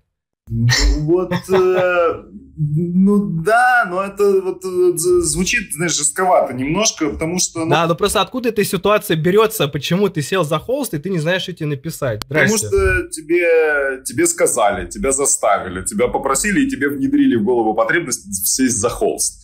Да, а если ты пришел к этому сам, но к этому не быстро приходят, к пониманию, к, к, к осознанию ценности и к, к осознанности в своей работе дизайнеры приходят, ну, по моему опыту, где-то после двух лет э, опыта, после двух лет практики, когда у него, они Минимум. уже более-менее начинают понимать, а зачем я вообще это делаю, все. А зачем? А какую я решаю задачу? А чью? А, а, а действительно ли это нормальная задача? А действительно ли ее так надо решать? Да, и там уже начинает включаться ТРИС, там начинают включаться какие-то дополнительные творческие методы, там на, начинают находиться потрясающие какие-то графические, метафорические ходы. И вот это уже дизайн. А то, что было до, это передвигание, простите, пикселей. Вот. Надеюсь, никого не, не задену. Надо задевать. Ну... Вы еще не дизайнеры, идите, блин. Идите, идите еще подвигайте пиксели, потом возвращайтесь. Или покупайте курс. Или просто подумайте головой, а что я, блин, делаю нахрен вообще, кому мои картинки всрались, почему мне за это платят деньги, это очень хороший вопрос, почему мне, блин, платят за мои картинки. Ой, я, я не думаю, что на этот вопрос есть ответ, потому что человек, который платит за деньги за картинки, он э, довольно редко понимает, как эти картинки работают. Вот если ты ему не объяснишь, э, то он, он во-первых, у него большой шанс купить совершенно ненужную ему картинку. Вот NFT-бум э, это показал, да, что люди без какого-либо понимания, что это такое и зачем это вообще, тратят огромные дел- деньги на ничто. Вот, вот, вот пример, о котором ты говорил, да, оверпотребление. Ну, тут хотя бы э, природа не страдает, да, от производства. Э, вот.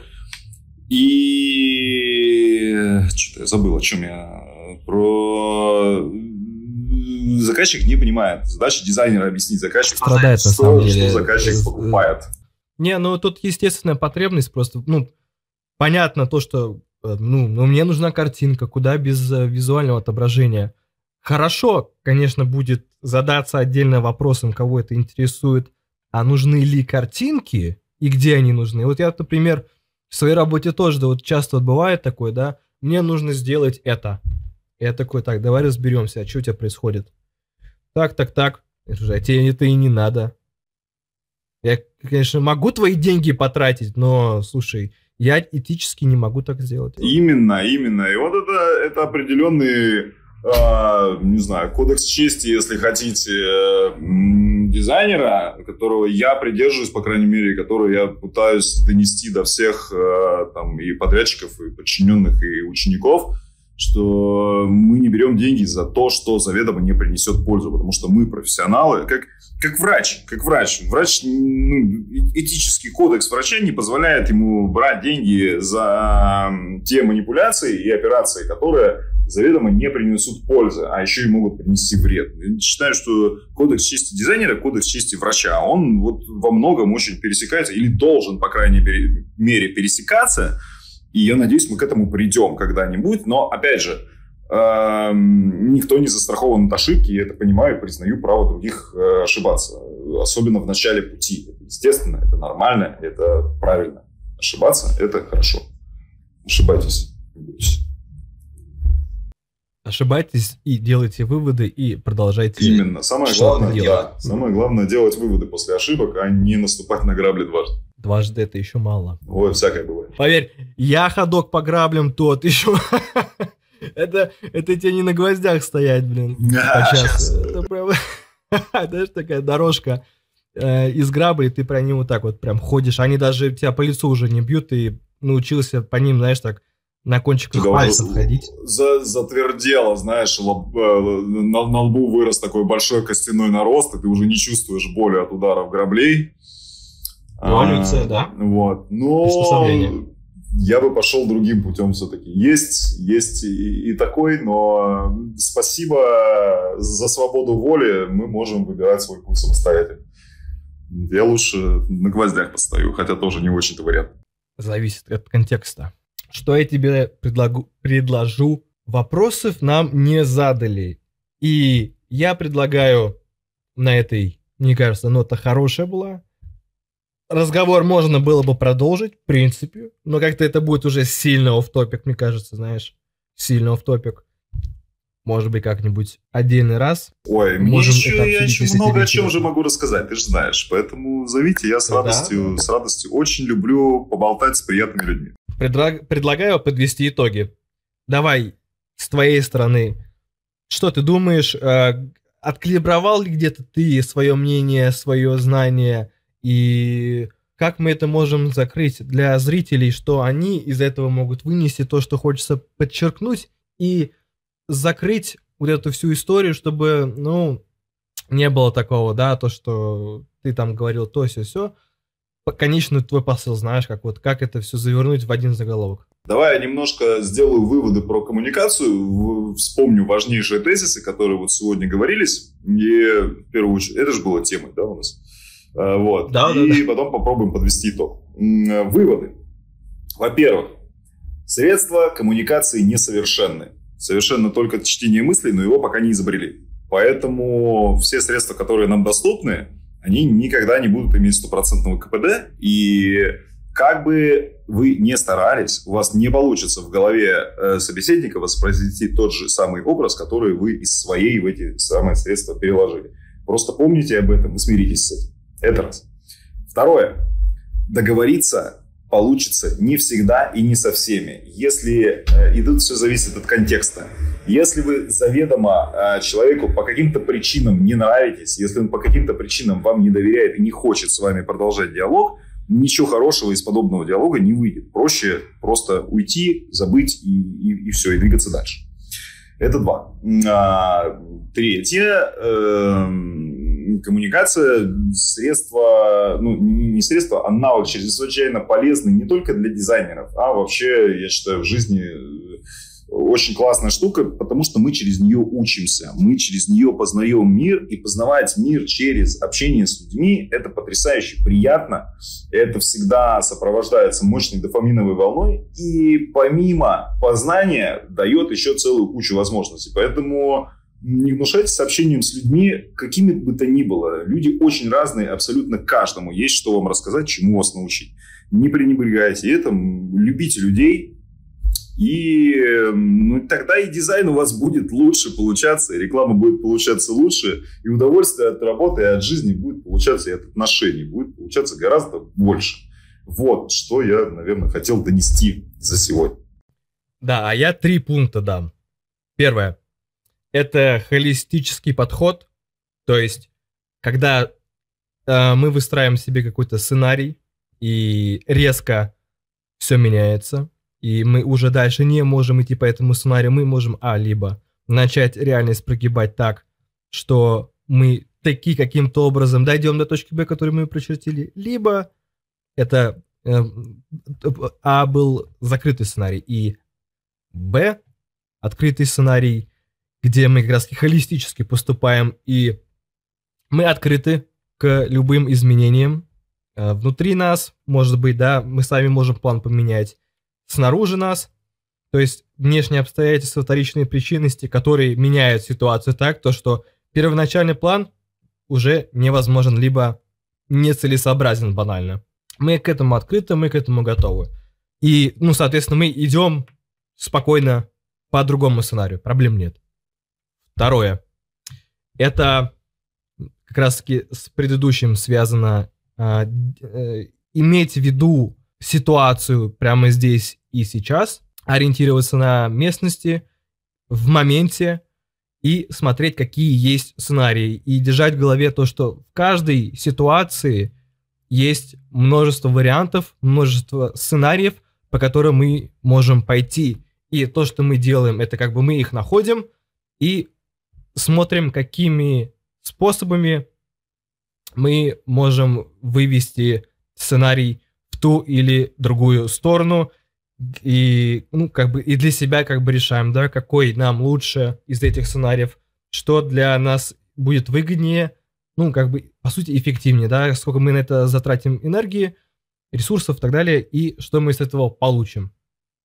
В плане тоже ресурсов, и насколько для нас это будет благоприятно. И третий пункт. Не забывать про себя, при этом не забывать про других.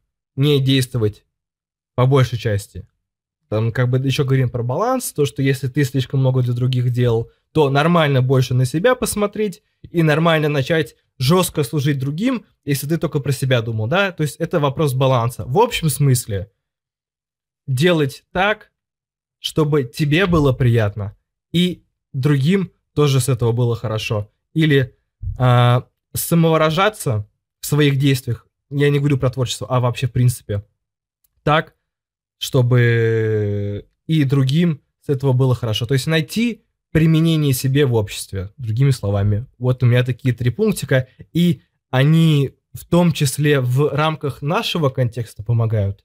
И да, это вообще история универсальная, и применяйте где хотите, пожалуйста. А, ну и, конечно, они не закрывают все на свете, в деталях надо разбираться, и с, за деталями пожалуйста, к Диме Сытнику. Ссылки будут а, в канале и под выпуском на ютубе. Ну что, закроем?